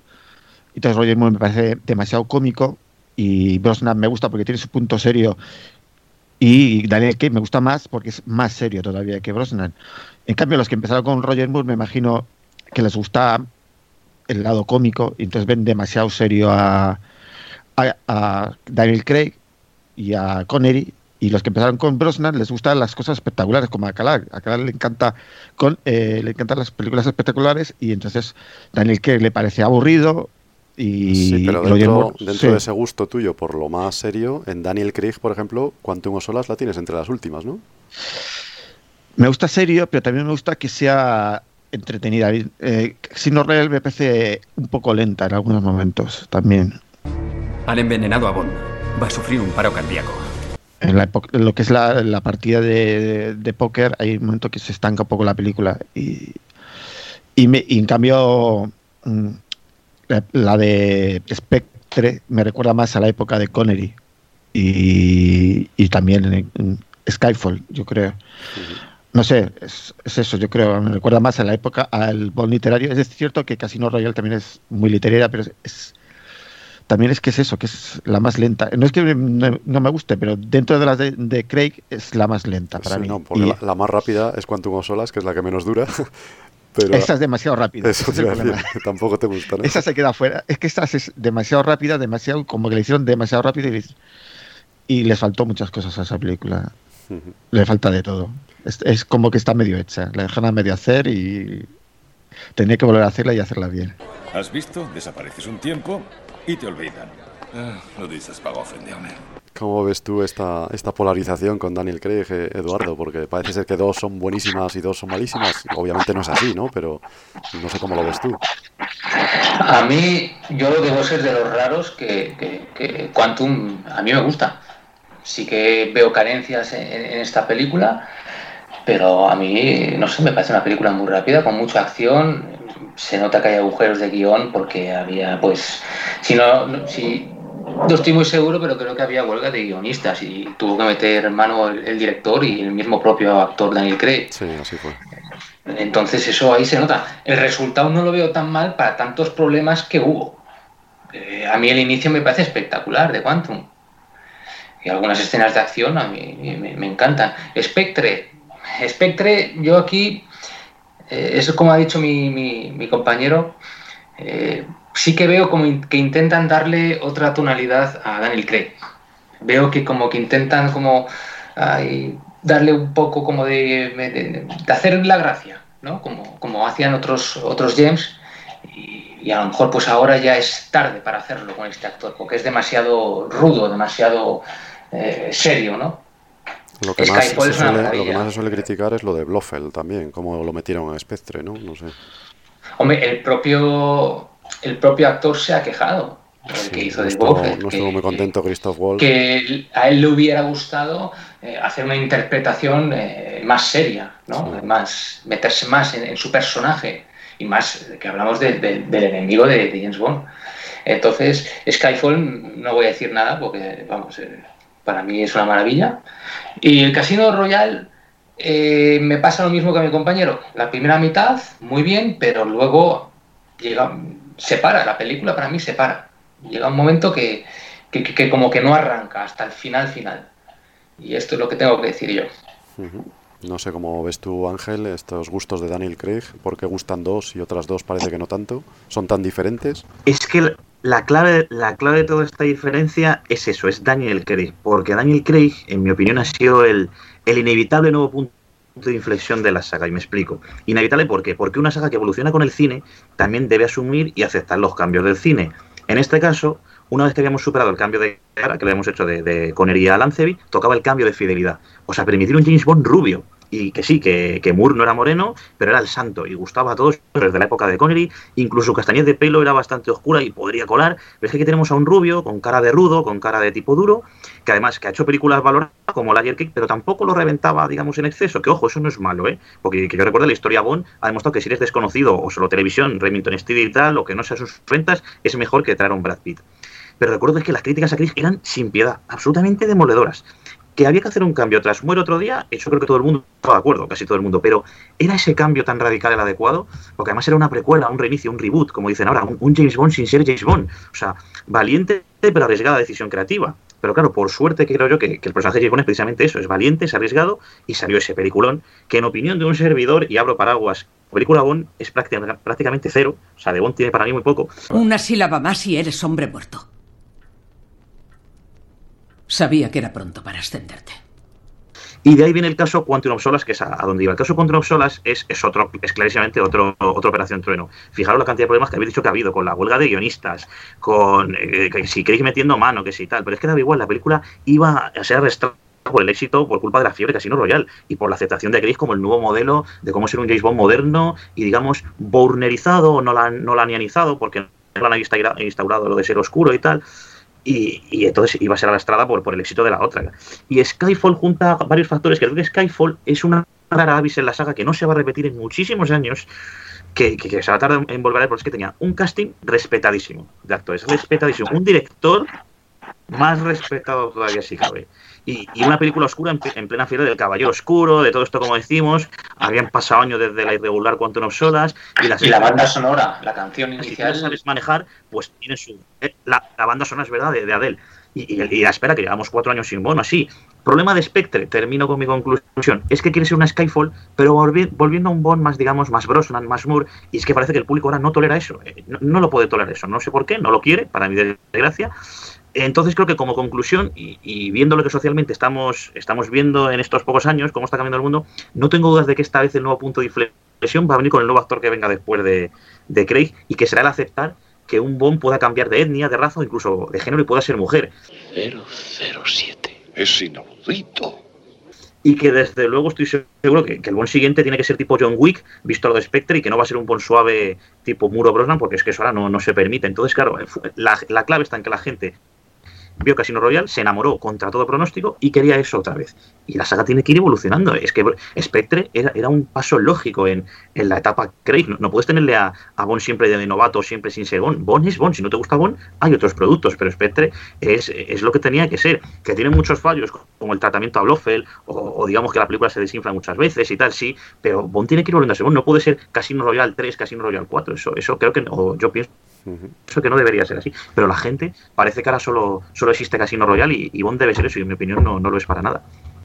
Yo creo que mucha gente, a lo mejor, yo por lo menos en mi caso, la nostalgia que teníamos de la época Connery de que el, el malo era Blofeld y Spectre, pues nos ha hecho ver Spectre con, pues eso, con nostalgia, con hemos recuperado al enemigo de Bond, ha vuelto Blofeld, ha vuelto Spectre y es lo que me gusta a mí de la película. Cierto que luego a posteriori dices, bueno, a lo mejor lo podían haber hecho mejor, pero me sigue gustando, es, es, es recuperar el Bond clásico, es el enemigo clásico eh, con el Bond clásico.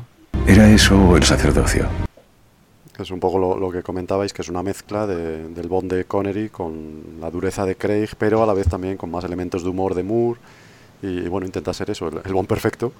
Y ya vemos que con algunos lo consigue y ya en taquilla funcionó muy de maravilla, pero con otros no, con otros está en lo más bajo, pero bueno, está claro. Puede que... ser, apunte, disculparme, que Craig haya dicho recién, no sé si fue recientemente o hace poco, que, o sea, o hace mucho, perdón, que en Spectre hiciera varias escenas lesionado, que estaba el lesionado de la rodilla, pues, que me suena a mí ese tipo de anécdota y que por eso también se resintió la calidad de las escenas de acción, quizá y tal. Me suenan esas declaraciones de él. El caso y es luego que- también, no lo hemos comentado, que por ejemplo la escena de autos, la, dices, oh, y- volvió a pasar, digamos, otro GoldenEye, y ves, te presentan el Z3 y no pasa nada. Y aquí el Aston Martin sí tiene la escenita de Roma, pero no hay tráfico, es todo como muy, muy elegante, pero la escena, viendo la- el nivel de la saga en escenas de automóvil, pues es floja como, como ella sola. La gente esperaba, o sea, es muy bonita a nivel fotografía, pero se queda ahí, no, no, no tiene más.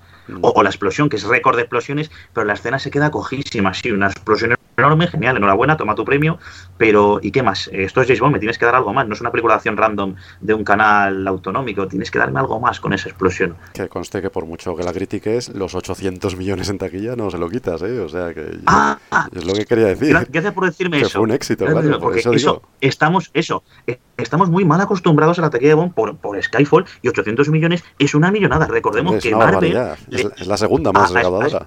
a Spider-Man 2 la mandó eh, a paseo por 700 y pico millones, que es una brutalidad. Que ya parece que o haces mil o es un fracaso. Señores, para Bond hacer más de 300, 400 es un lograzo. O sea, yo, la- yo en, en Sentido para Morir hace 500, aproximadamente 500 o más, y me parece un exitazo. por Eso muchos ha cambiado 800 que ya, ese Spectre. mundo de las cifras ya va a cambiar totalmente, pero vamos, hablando todavía del 2012, eh, vamos, y desde el 2015, las misiones en Imposibles, por ejemplo, no llegaban a 800 millones y, y llegó Spectre. Efectivamente. Entonces, por eso digo que fue un éxito brutal y por mucha punta que le quiera sacar, Spectre desde luego gustó en su momento.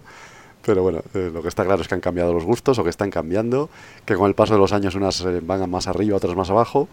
Es cuestión de perspectiva.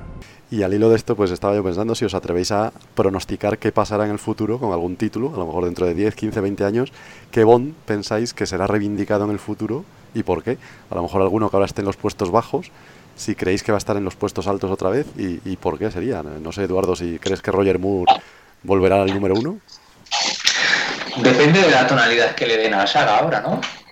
También, ¿no? Y de, de los tiempos que estemos viviendo, de lo que esté de moda, ¿no? Claro, claro, Pero por eso te digo que, que especules. ¿Tú Claro. ¿Cuál crees que podría reivindicarse en el futuro?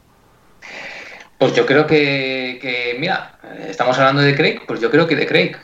Tanto que se le está, ¿no? También se le está criticando mucho por Spectre y tal, pero yo creo que Craig y su Skyfall dentro de unos años va a ser, se- va a estar en el top, seguro. O sea, esa película para mí lo tiene todo. Bueno, esa ya está entre. En el top 10 aproximadamente suele estar en las listas. No sé, ¿alguna apuesta más arriesgada? Ah, bueno, pues eh, yo creo que Roger Moore, una... ¿Cuál, cuál de Roger Pero- Moore? Aquí hay que mojarse. Hombre, pues eh, el- la espía que me amó. ¿Crees que será la mejor película Bond dentro de 20 años, por ejemplo? No, la mejor no. la mejor no. Pero yo creo en que... un top 3, por ejemplo, indiscutible, ¿pudiera estar la espía que mamó dentro de 20 años? ¿O 30? En un top 3 sí, pero como mejor de todas no. Dejando alto el pabellón inglés, señor. Yo incluso apostaría a que la primera sería desde Rusia con amor, como, como, como tengo yo puesto mi, mi top. Tampoco me, me, me- me quiero mojar muchísimo, ¿no? Pero tal como está mi top es lo que yo querría. Ya, bueno, una cosa es lo que se quiere. Yo digo aquí Claro. especular, especular. La especular, pues eh, desde Rusia con amor. Ya, bueno, esa ya está en el número uno, casi segura. Entonces, bueno. ¿Tú, Ángel, reivindicarías alguna que esté en lo más bajo? ¿Crees que en el futuro se valorará Pues, alguna? sí. ¿Octopussy a lo mejor llegará al número uno? No, Top Gun, sino además yo había, dicho que se valoraba a Craig. Yo creo que Craig ya está muy valorado y que el siguiente actor le va a pasar un lance y va a sufrir el, en cómo está valorado Craig a pesar de, que sus películas tengan más o menos crítica. Yo enlazándola con mi con- conclusión final de antes y que, bueno, yo hablo con años de, futuro que a lo mejor esto ni pasa, porque todo depende del público que es tan cambiante pues, como es la vida y las nuevas generaciones que componen el público, creo que se va a valorar mucho si llegan, si llegan al primer Bond negro y al primer Bond mujer, si llegan, y si los guiones de sus películas que se supone que harán funcionan, por lo que supusieron y tal. Porque es que ahora a la hora de la inclusividad y demás factores sociales es que ha llegado para quedarse. Y Bond debe adaptarse a eso. Quizás lo han hecho con, con el personaje de Sentido para Morir, no lo sabemos. Ese, ese es otro Yo que debate. pido ese es otro debate. Lo de que ha llegado para quedarse es otro debate más profundo. Yo creo que sí, yo pero yo lo que pido. reivindicar más que alguna valorar- película Bond que hoy esté infravalorada y que tú creas que en el futuro más se vaya a que- valorar. más que- es que yo lo- no creo que sea valorar, sino que vayan lo que yo no, yo lo que yo por favor pido que no cancelen a Bond, porque más que valorar que no lo cancelen por machista y mujeriego, porque al de Connery y al de Moore, sobre todo, porque creo que es algo que la saga lo ha suavizado mucho, con, empezando con Dalton y, y terminando la misión con Brosnan, pero que ahora con esto de revisar clásicos y revisar, pues a lo mejor eh, se meten con Bonnie. Yo no quiero que hagan eso, eh, porque, porque verdad que las películas son acordes a la época, pues las Es que de peor, me lo pones, Connery. peor me lo pones. Tu pronóstico entonces es que eso va a prohibir a James Bond. Dios mío. Ha liquidado a James Bond. Es, es lo que no quiero que pase. Ya, que no- yo pido que no se haga eso, por favor, que no se haga eso. Valorar más. Yo creo que a Moore no, nunca se lo va a valorar como, como se merece, porque es mi favorito. A pesar de que no lo considero el mejor, porque son dos cosas diferentes, tú tienes, creo que algunas opiniones objetivas y luego puedes tener tus subjetivas que son incambiables por tu propia subjetividad. Para mí Moore es mi favorito, pero para mí el mejor es Connery. Y creo que a Moore nunca se le va a valorar como, como se le tiene que valorar. Creo que Craig ya está muy, muy, como ya he dicho, muy a tope y el siguiente actor o actriz lo va a sufrir. Quizá, quizá a Brosnan se le valore un poco más, porque Craig y Connery están muy valorados. Quizá a, a Brosnan, porque Lance Vigo en una sola película no siempre va a estar como más, como una rara excepción. ¿Y tú, Indica, crees que algún título se reivindicará en el futuro que ahora esté un poco maltratado? ¿Tú muere otro día a lo mejor? Creo que, como dice él, puede que Brosnan, pero más que subir Brosnan, creo que lo que va a pasar es que Connery y Lazenby van a bajar. Es decir, son películas muy antiguas que, que la gente que en el futuro pues las va a ver muy antiguas. Gente que no haya empezado a ver Lisbon con Connery como yo, pues no, no sabrá valorar esas películas. Creo que esas van a bajar. Y si las, además, eh, las próximas nos vamos al estilo John Wick o El Protector, que está ahora muy de moda, de, películas muy frenéticas, con acción muy rápida y muchos tiros y muchos muertos, pues eh, hará que, que Connery quede muy ahí, muy atrás. Es- no, no bajará tanto, pero y cree que estará, yo creo que cree que estará el primero o, o se quedará segundo después del nuevo actor, depende de quién venga. Yo, yo, bueno, ya citando títulos más concretos, yo sí creo que Quantum of Solas, por ejemplo, yo creo que se va a reivindicar en el futuro. Precisamente un poco lo que decía Indica, que además a él no le gusta, pero yo creo que ese estilo rápido de videoclip, de escenas muy vertiginosas y demás, yo creo que es lo que va a gustar de aquí a, a un Hombre, a mí, corto plazo. yo, ya- yo ya lo he comentado, que Quantino Solas a mí me gusta. A mí me gusta, pero yo creo que a lo mejor nunca veremos el hombre de la pistola de oro subiendo, ¿no? El podio. No lo sé, no lo sé. Mi, mi no segunda parte, mi segunda parte era que yo creo que a. Roger Moore se le va a reivindicar. Yo creo o- que sí, que ese Bond humorístico va a volver. Yo creo que también. Yo creo que también. Bien, a lo mejor en 20 años, ¿eh? pero yo creo que va a volver. Es usted terrible, señor Bond. No sé, yo lo veo demasiado Bueno, sí, sí. paródico. Para, para... Si, la ten- si la tendencia Bond eh, empieza a ser muy seria, sí que es verdad que se puede valorar esa, ese algo más liviano, más suave. Si empieza a ser todo muy serio, la gente puede valorar, digo, hombre, una etapa en la que no fue todo sangre, eh, derrotas, no sé qué. Sí, puede ser, eh, puede ser. eh. Y bueno, al hilo de esto, hemos hablado del tono de las películas Bond y de toda su evolución. En principio parece que todos tenemos claro que es más serio Connery, Lazenby, Dalton y Craig, y sería más ligero, humorístico Roger Moore y Pierce Brosnan. Eh, quitando el caso de Lazenby, que era particular, lo que ha pasado es que tras un actor serio se ha fichado a uno más ligero. No sé si pensáis que tras Daniel Craig tocaría un actor más cómico, a lo mejor, con más comedia. ¿Os gustaría? ¿Creéis que va a ser así? Por ejemplo, Ángel. Imposible. O sea, yo apostaría dinero a que no. Y más viendo el tono de Spectre y cómo lo han clasificado. Y, Bueno, todavía queda sin tiempo para morir, están ¿eh? las clasificaciones. Sí, sí. Pero yo creo que el nuevo Bond va a ser un Craig 2.0. Mantendrá la continuidad seria y contundente de este Bond. Quizá tras el siguiente actor que venga después de aquí, sí podríamos ver algo tipo Brosnan, tipo Moore, pero yo creo que ni aún así. ¿Y tú crees Pasa que van como a los arriesgar cómics, la- a imitar a Daniel Craig? ¿Se van a arriesgar a eso? Sí, yo, yo es que yo creo que pasa como los, como los cómics. Las cosas rocambolescas no pueden hacerse en cine ni ya en los cómics. La etapa Moore ya pasó, o la etapa Brosnan. Ya no está permitido por el público ese tipo de, digamos, de circo. A Francisco el Temerario. Si acaso, intentar algún Spectre de vez en cuando. Que si me gustaría a mí, por supuesto, a mí me encanta el Bond de Moore, es mi favorito y sus aventuras más fantasiosas.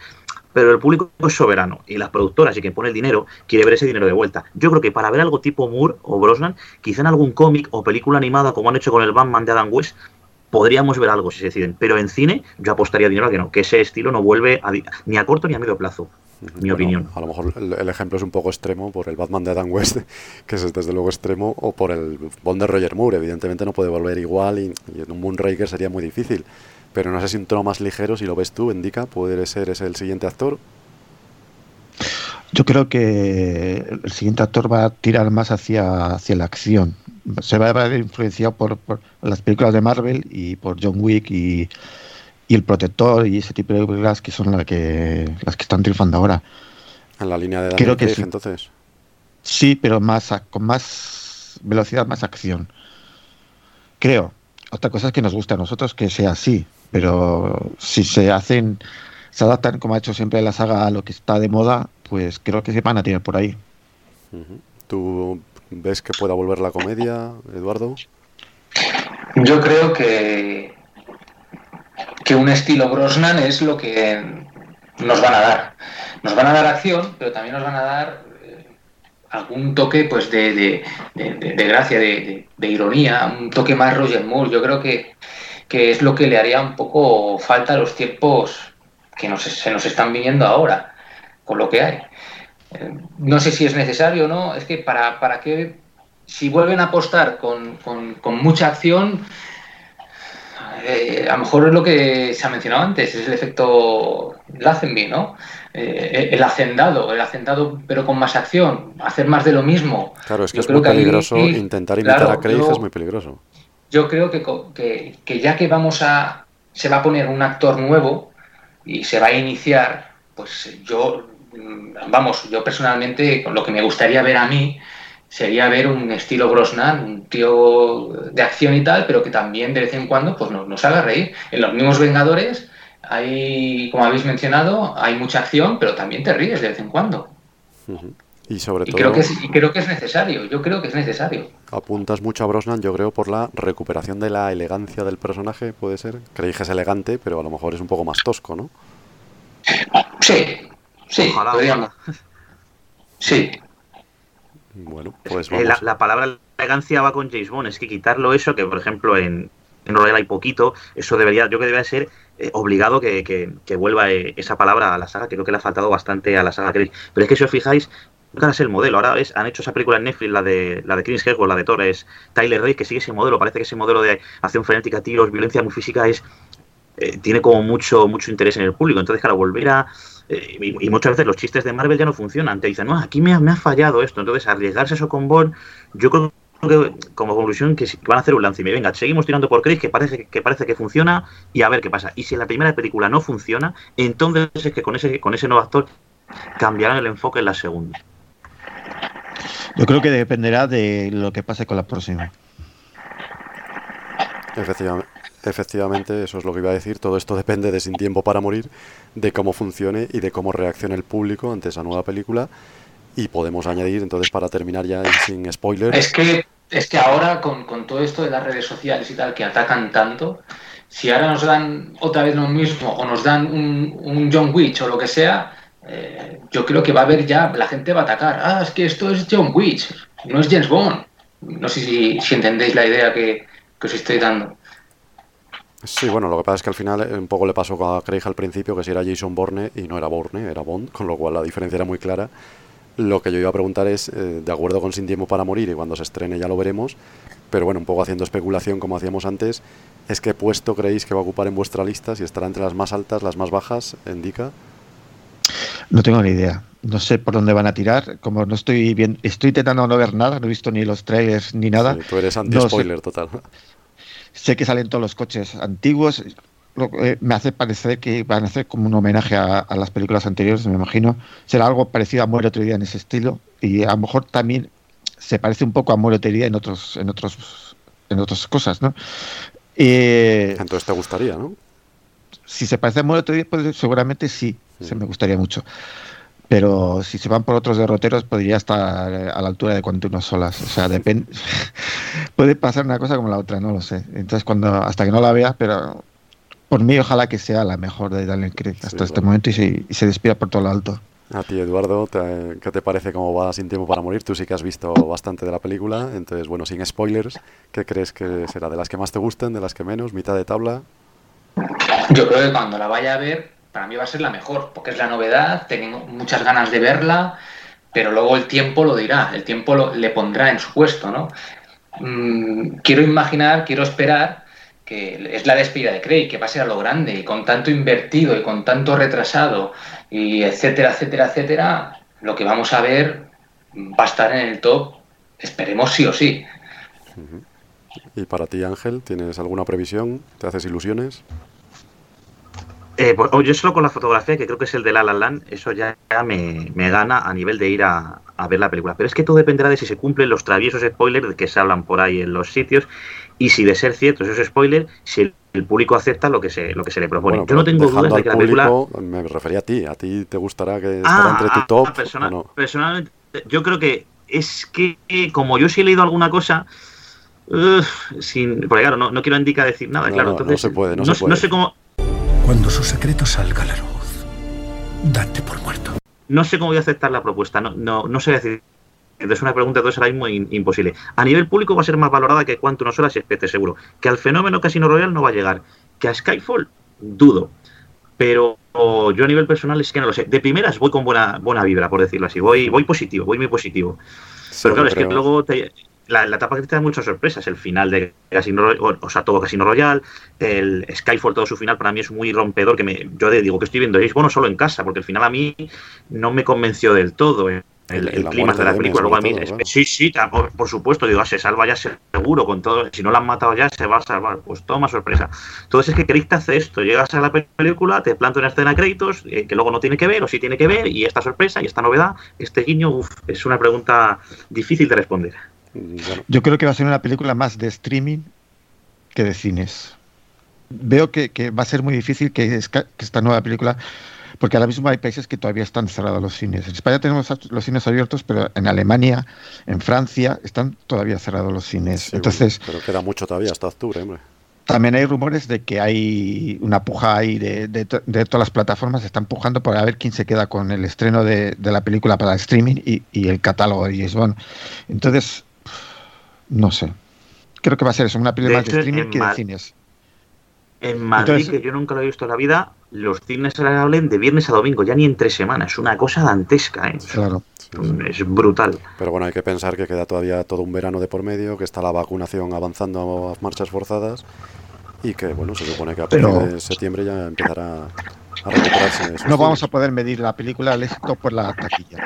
No, no, la taquilla es lo de menos. La taquilla a mí es lo que menos me preocupa ya. Lo que me preocupa es que sea esté en el top 10 que yo creo que estará entre el top 10 mínimo y a partir de ahí ojalá esté entre el top 5, claro, de cada uno. a lo mejor la medimos porque es la película más vista en Netflix. Bueno, eso me da igual, eso me da igual. Por mí ojalá que no se cumplan, por mí ojalá que no se cumplan esos pronósticos, porque para mí la película, visto lo, que se ve, lo poco que se puede ver en trailer, tiene unos valores de producción que no, no sería justo un estreno solo en streaming. Debería tener, no, aunque no, sea no limitado en porque... En streaming. Hablo de un estreno eh, como ha hecho Disney con Mulan. Ah, vale, vale, vale. Otra cosa es que eso, a lo mejor pagues por verla en el streaming o no pagues, eso ya será otra cosa. Dependiendo de quién la compre. Bueno, el cine volverá, no como lo conocemos, volverá, pero ya no, ya no será como antes, esas colas que habéis mencionado antes y todo eso, creo que ya, ojalá me equivoque. El que, este, el que seguro que volverá es James Bond, así que aquí estaremos en este podcast para hablar de Sin tiempo para morir. Ya veremos si ocupa el puesto que pensamos o no dentro de un año. Hay que darle tiempo, hay que darle tiempo porque cuando se ve tendrá entrará muy fuerte y luego pues con el tiempo el tiempo lo, pondrá en su lugar. Eso te iba a decir, dentro de un año os convoco para que hagamos este Yo me apunto debate. al debate después de la película. Sí, sí, habrá unos cuantos podcasts dedicados a, Sin tiempo para morir con las ganas que tenemos. Ya te digo, a lo mejor tendríamos que esperar al próximo Bond ver la próxima película del próximo Bond. Uf, vete a saber cuándo será eso, con lo que hemos esperado ah, esta. Nada, dentro de 10 años. Dentro de 10 años, La idea es que, que, la veamos muchas veces y, ya me diréis si está en el top 10, top 5, top 3 o, lo que sea, ya veremos. Así que nada, vamos a, terminar entonces ya con la, la, pregunta habitual del fin del debate para nuestros invitados, ¿qué es lo último bondiano que habéis hecho, aparte, claro, de grabar este podcast, Eduardo? Pues yo, como al grabar el podcast de videojuegos eh, me entró un poco el mono y me conecté mi Play 2 y empecé a jugar a los juegos que habíamos mencionado. A todos, porque mencionamos muchos, ¿eh? No, a todos no, pero los de la hace un par de 2 sí. programas, está en, en nuestra web, por supuesto, podéis consultarlo y escucharlo otra vez, porque fue un podcast Muy- muy completo con videojuegos y precisamente estaban Eduardo y Ángel, que son dos expertos. Pues yo me la conecté, tenía mono, empecé a jugar y vamos, el Knackfire y el todo o nada, tal como lo recordaba, una maravilla. Sí que el Quantum of Solace, ese, la película me gusta, pero el juego no me convenció mucho. Niños con sus juguetes. Ajá. ¿Tú, Ángel, también te picaste y volviste a los videojuegos o qué es lo último bondiano que has hecho? Pues me encanta que me hagas esa pregunta, porque la última bonación, digamos, que he hecho es algo propio. Así que aprovecho esta pregunta para anunciar que he desempolvado los archivos antiguos de cuando esta casa se llamaba Foro Amigos 007, si no me equivoco, y estaba alojada en otros sites y tal, y estoy retomando y, es- y reescribiendo mi novela 007, Un mal día para morir. Ah, fantástico. que es con Daniel Craig como James Bond y situada en la actualidad. Y, y, de hecho, lo último que he hecho está hoy con el material promocional, porque estoy haciendo cositas muy básicas, pero de hecho, esta mañana he terminado el, el Gun Barrel y, por supuesto, estoy inspirado por la de Libertad para Vengarse de nuestro compañero Clark y, y a ver si puedo enseñaroslo prontito, que tengo mucha ganas, la verdad es que estoy ilusionado. Fantástico, pues ya sabes que en el foro puedes ir publicando capítulo a capítulo o como quieras tú disponer de ello, porque por supuesto damos cabida a esos relatos fans y estaremos encantados de, de albergar esa nueva novela. ¿Y tú, Muchas gracias. Indica que es lo último bondiano que has hecho? Pues mira, yo el último día que he hecho ha sido retomar la escucha de los podcasts porque como esta un- cosa muy regular en mi vida, ha habido muchas temporadas que no he ido a trabajar y suelo escuchar los podcasts cuando voy a trabajar. Y bueno, pues eh, tenía abandonado los podcasts y he retomado, eh, voy por el de septiembre, o sea que imaginar el retraso que llevo. Y estoy con ello. Y ahora pues eh, hace poco me ha llegado la nueva revista en papel y pues espero echarle una ojeada estos días. Muy bien, sí, como hablábamos antes, pues nada, fantástico que sigáis James Bondizando el mundo, que de eso se trata en Archivo 007. Y un placer haberos tenido con vosotros, Eduardo y Ángel. Nos seguimos leyendo en el foro, creo que pasáis por ahí con bastante frecuencia, a lo mejor más esporádico Eduardo, ¿no? Sí, nada, pues como siempre un placer y, y bueno, en el foro pues cuando puedo, que cada vez tengo menos tiempo, la familia me va absorbiendo tiempo. Es normal, es normal. Nada, lo primero es la familia y el trabajo, eso por supuesto, esto es una afición, pero que sepáis que siempre estamos ahí esperándos y también Ángel, lo mismo te digo, cuando quieras pasar por el foro, allí nos tienes. Muchas gracias a vosotros. Espero volver pronto a este formato que me encanta y que tengamos un año, deseo, muy buen día. Eso es. Pues nada, muchas gracias y pasamos entonces a la despedida de este podcast.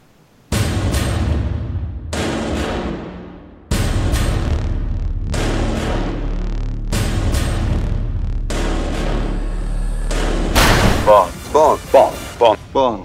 James Bond. No le dejes solo y combate el mal uniéndote al Club Archivo 007. Hazte socio y disfrutarás de eventos, charlas, concursos, descuentos, convenciones y nuestra revista. Solo para tus ojos. Pues aquí termina el podcast 153. Muchas gracias, Endica, por tu participación. Espero que hayas disfrutado y que repitas pronto, aunque sea en, en el foro también, que te veamos más a menudo, ¿no? Ya sabéis que yo encantado de participar y que si por mí sería, participaría todos los meses, pero bueno, me gusta dejar tiempo para los demás. Eso es, sí, aquí siempre damos la oportunidad de que todo el que quiera participar, que, que se apunte. Tenemos en el foro un, un hilo abierto para el que quiera apuntarse al podcast y, y participar. Ya sabemos que es muy fácil y que el que participa suele repetir porque le gusta la experiencia, ¿no? Tú, Endica, llevas unos cuantos, así que seguro que lo recomiendas. Sí, claro, pasa que hay a veces, por ejemplo, eh, si se habla de videojuegos, pues eh, yo me quito porque no tengo ni idea de, de videojuegos. Eh, si se habla de otras películas, de como se habló de otras películas de Connery, pues es que tampoco he visto muchas películas que no sean las de Bond, entonces Sí, tampoco bueno, pero me... como son temáticas de todo tipo, pues tarde o temprano Sí. hay alguna que, que te pueda gustar y Claro, por eso exactamente. Cuando veo que... Y esta me interesaba, eh, que me gusta hablar de, to- de todas las pelis Bond, Mm. me ha encantado. Y has tenido ocasión de reivindicar Muere otro día, que es la que te gusta a ti, y de machacar un poco a, a Quantum of Solas, que también te gusta de vez en cuando. Pues nada, un placer y, y nos seguimos leyendo y escuchando en Archivo 027. Hasta otra indica. Hasta otra.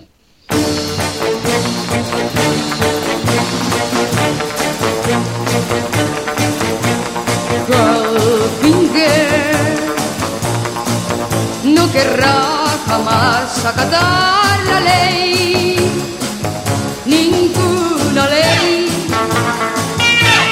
porque Goldfinger